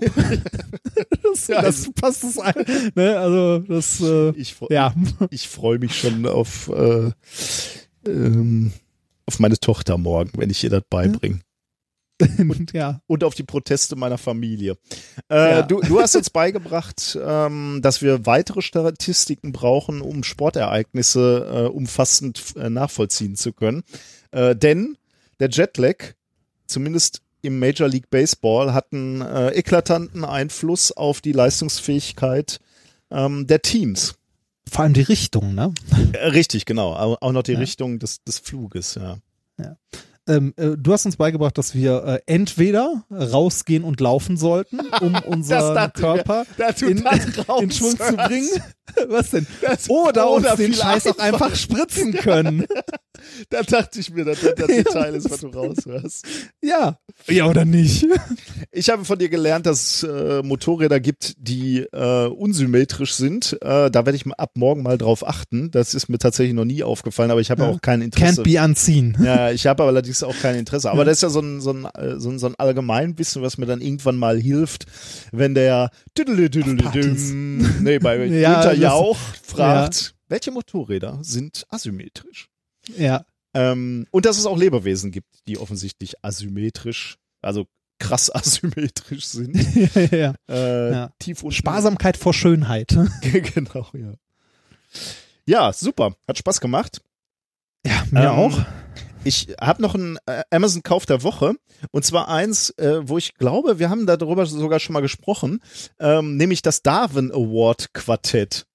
Ja, da haben wir schon mal drüber gesprochen. Das haben wir doch sogar, äh, das hatten wir doch sogar selber mal.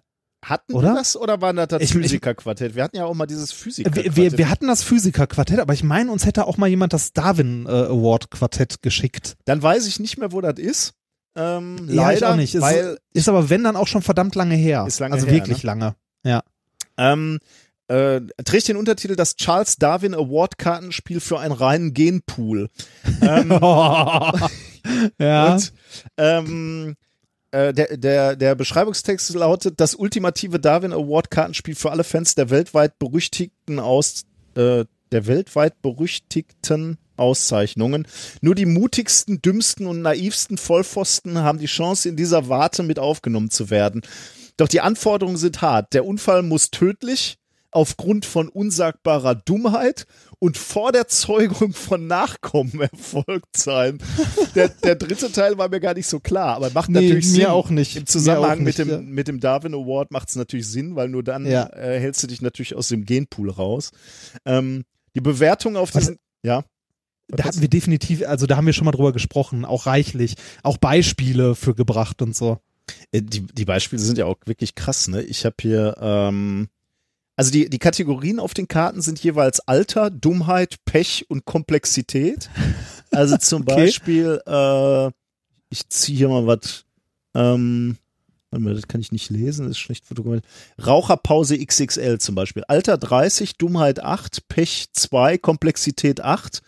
Explosion bei der philippinischen Bundespolizei, sieben Tote. Ein Terroranschlag? Fragezeichen. Nein, ein cleverer Polizist war nur auf die Idee gekommen, seine Zigarettenpause in dem Raum zu machen, in dem der Sprengstoff gelagert wurde.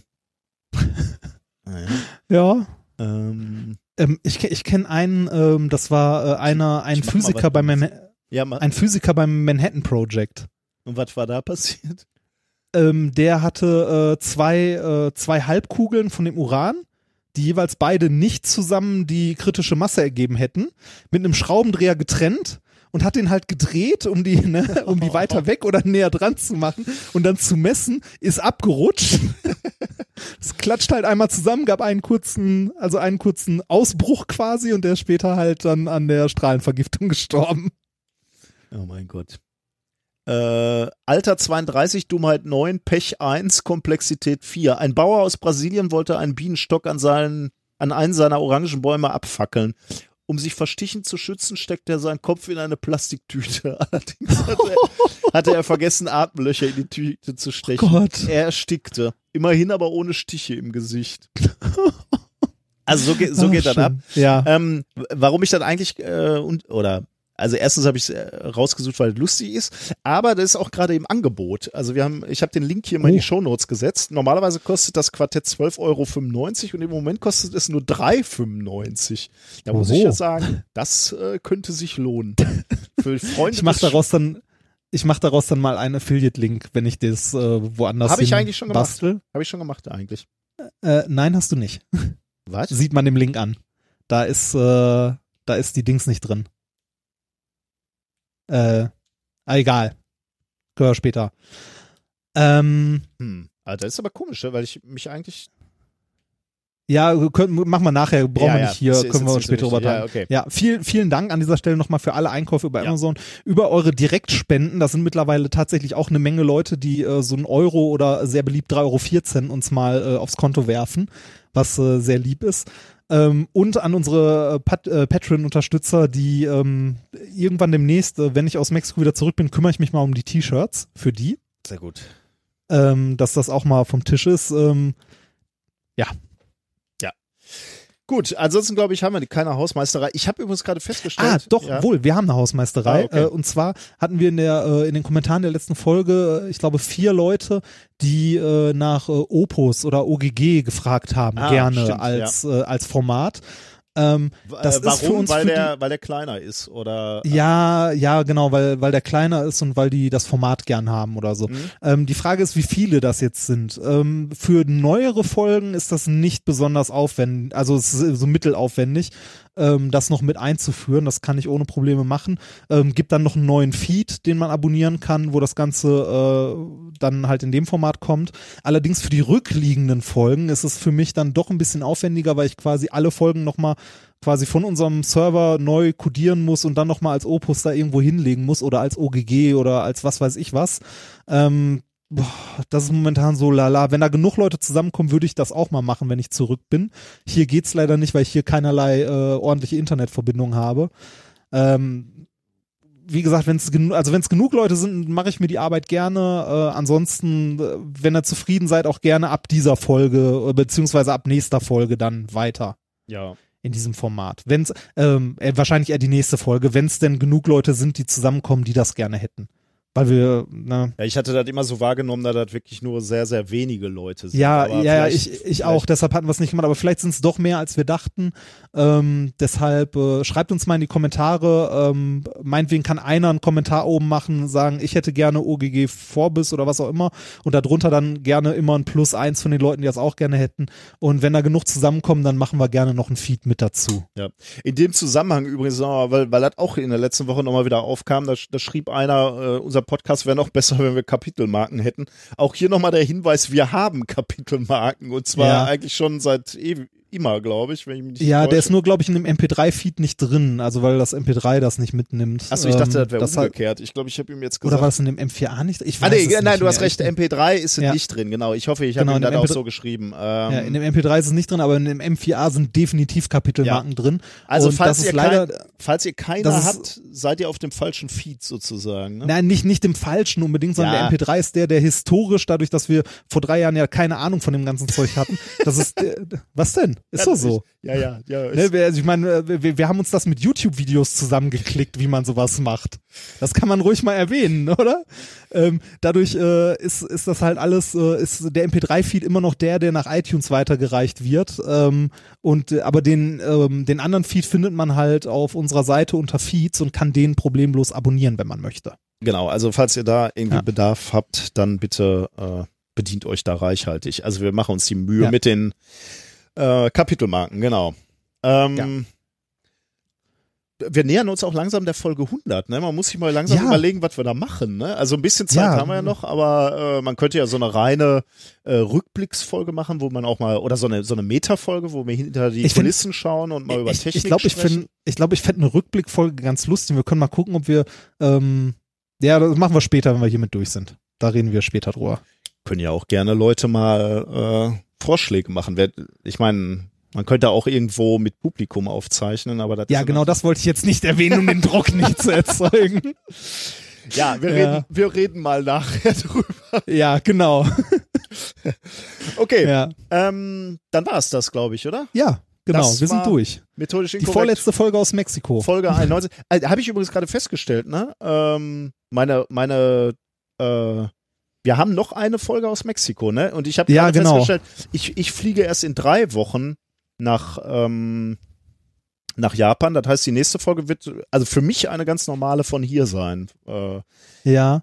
Ich muss gucken, wann wir das mit dem Aufnehmen machen, ob wir das Montag oder Dienstag machen, weil ich noch nicht genau weiß, wo ich wann wie bin. Und äh, ja, ich habe, habe mich an die Vorgaben gehalten, die wir vorher gesagt haben. Äh, ich bereite ja immer schon mit ein bisschen Vorlauf Ja. vor, damit ich dynamisch auf deine Signale Ja, reagieren kann. ja.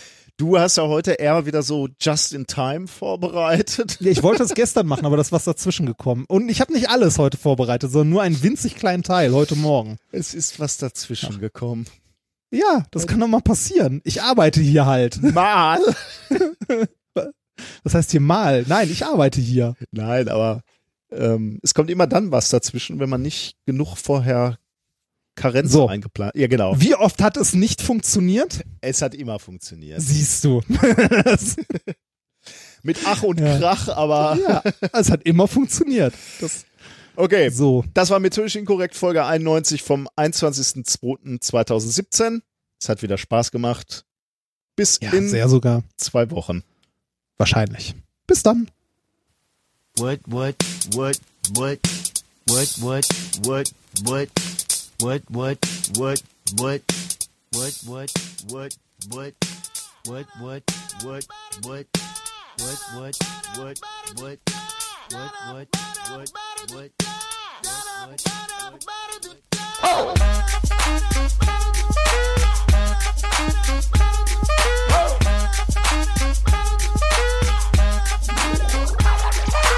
I'm gonna up my grade. Only got a calculator in my pocket. Ha ha, I'm hunting, looking for a value to make this function awesome.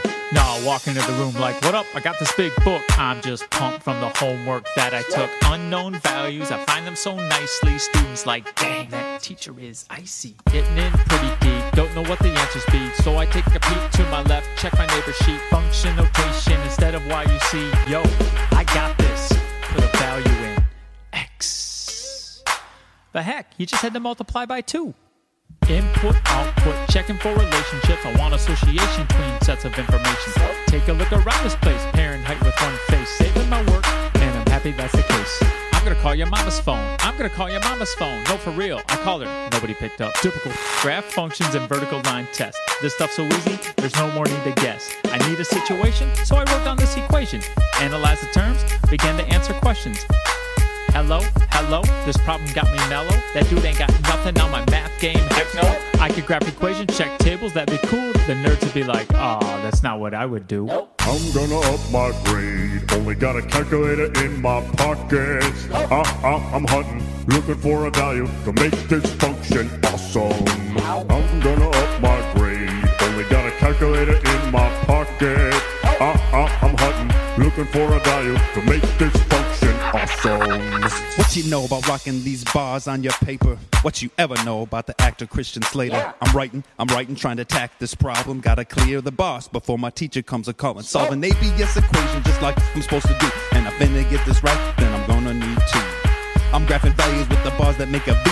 Well, I'm a, I'm a flossing in my big white tee. You skipper, you sagger, you sleeper, you tweeter. I'll take those suckers' money out the hands cause they can't rock this calculator. I'm seeing exponential growth on this calculator. I'm fitting graphs to scatter plots on this calculator. They'd be like, oh, Mr. T, that's hella tight. I'm like, yo, I've been working on this all night. Limited edition, let's do some simple addition. I begin with parent functions, then I add to them. Shit. Call that transformation with a move. Shit. I call that taking care of my business. That graph's hella though. And not seeing functions like the other people in this class is a hella dope. Peep game. Look through my algebra telescope. Try to get to college without this knowledge, man, you hella won't. Man, you hella won't.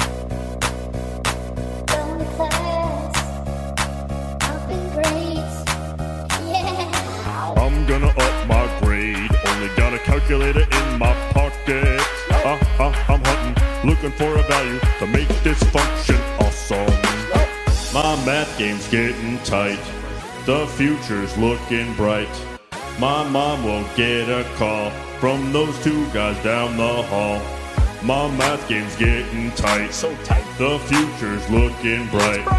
My mom will get a call from those two guys down the hall. I'm gonna up my grade. Only got a calculator in my pocket.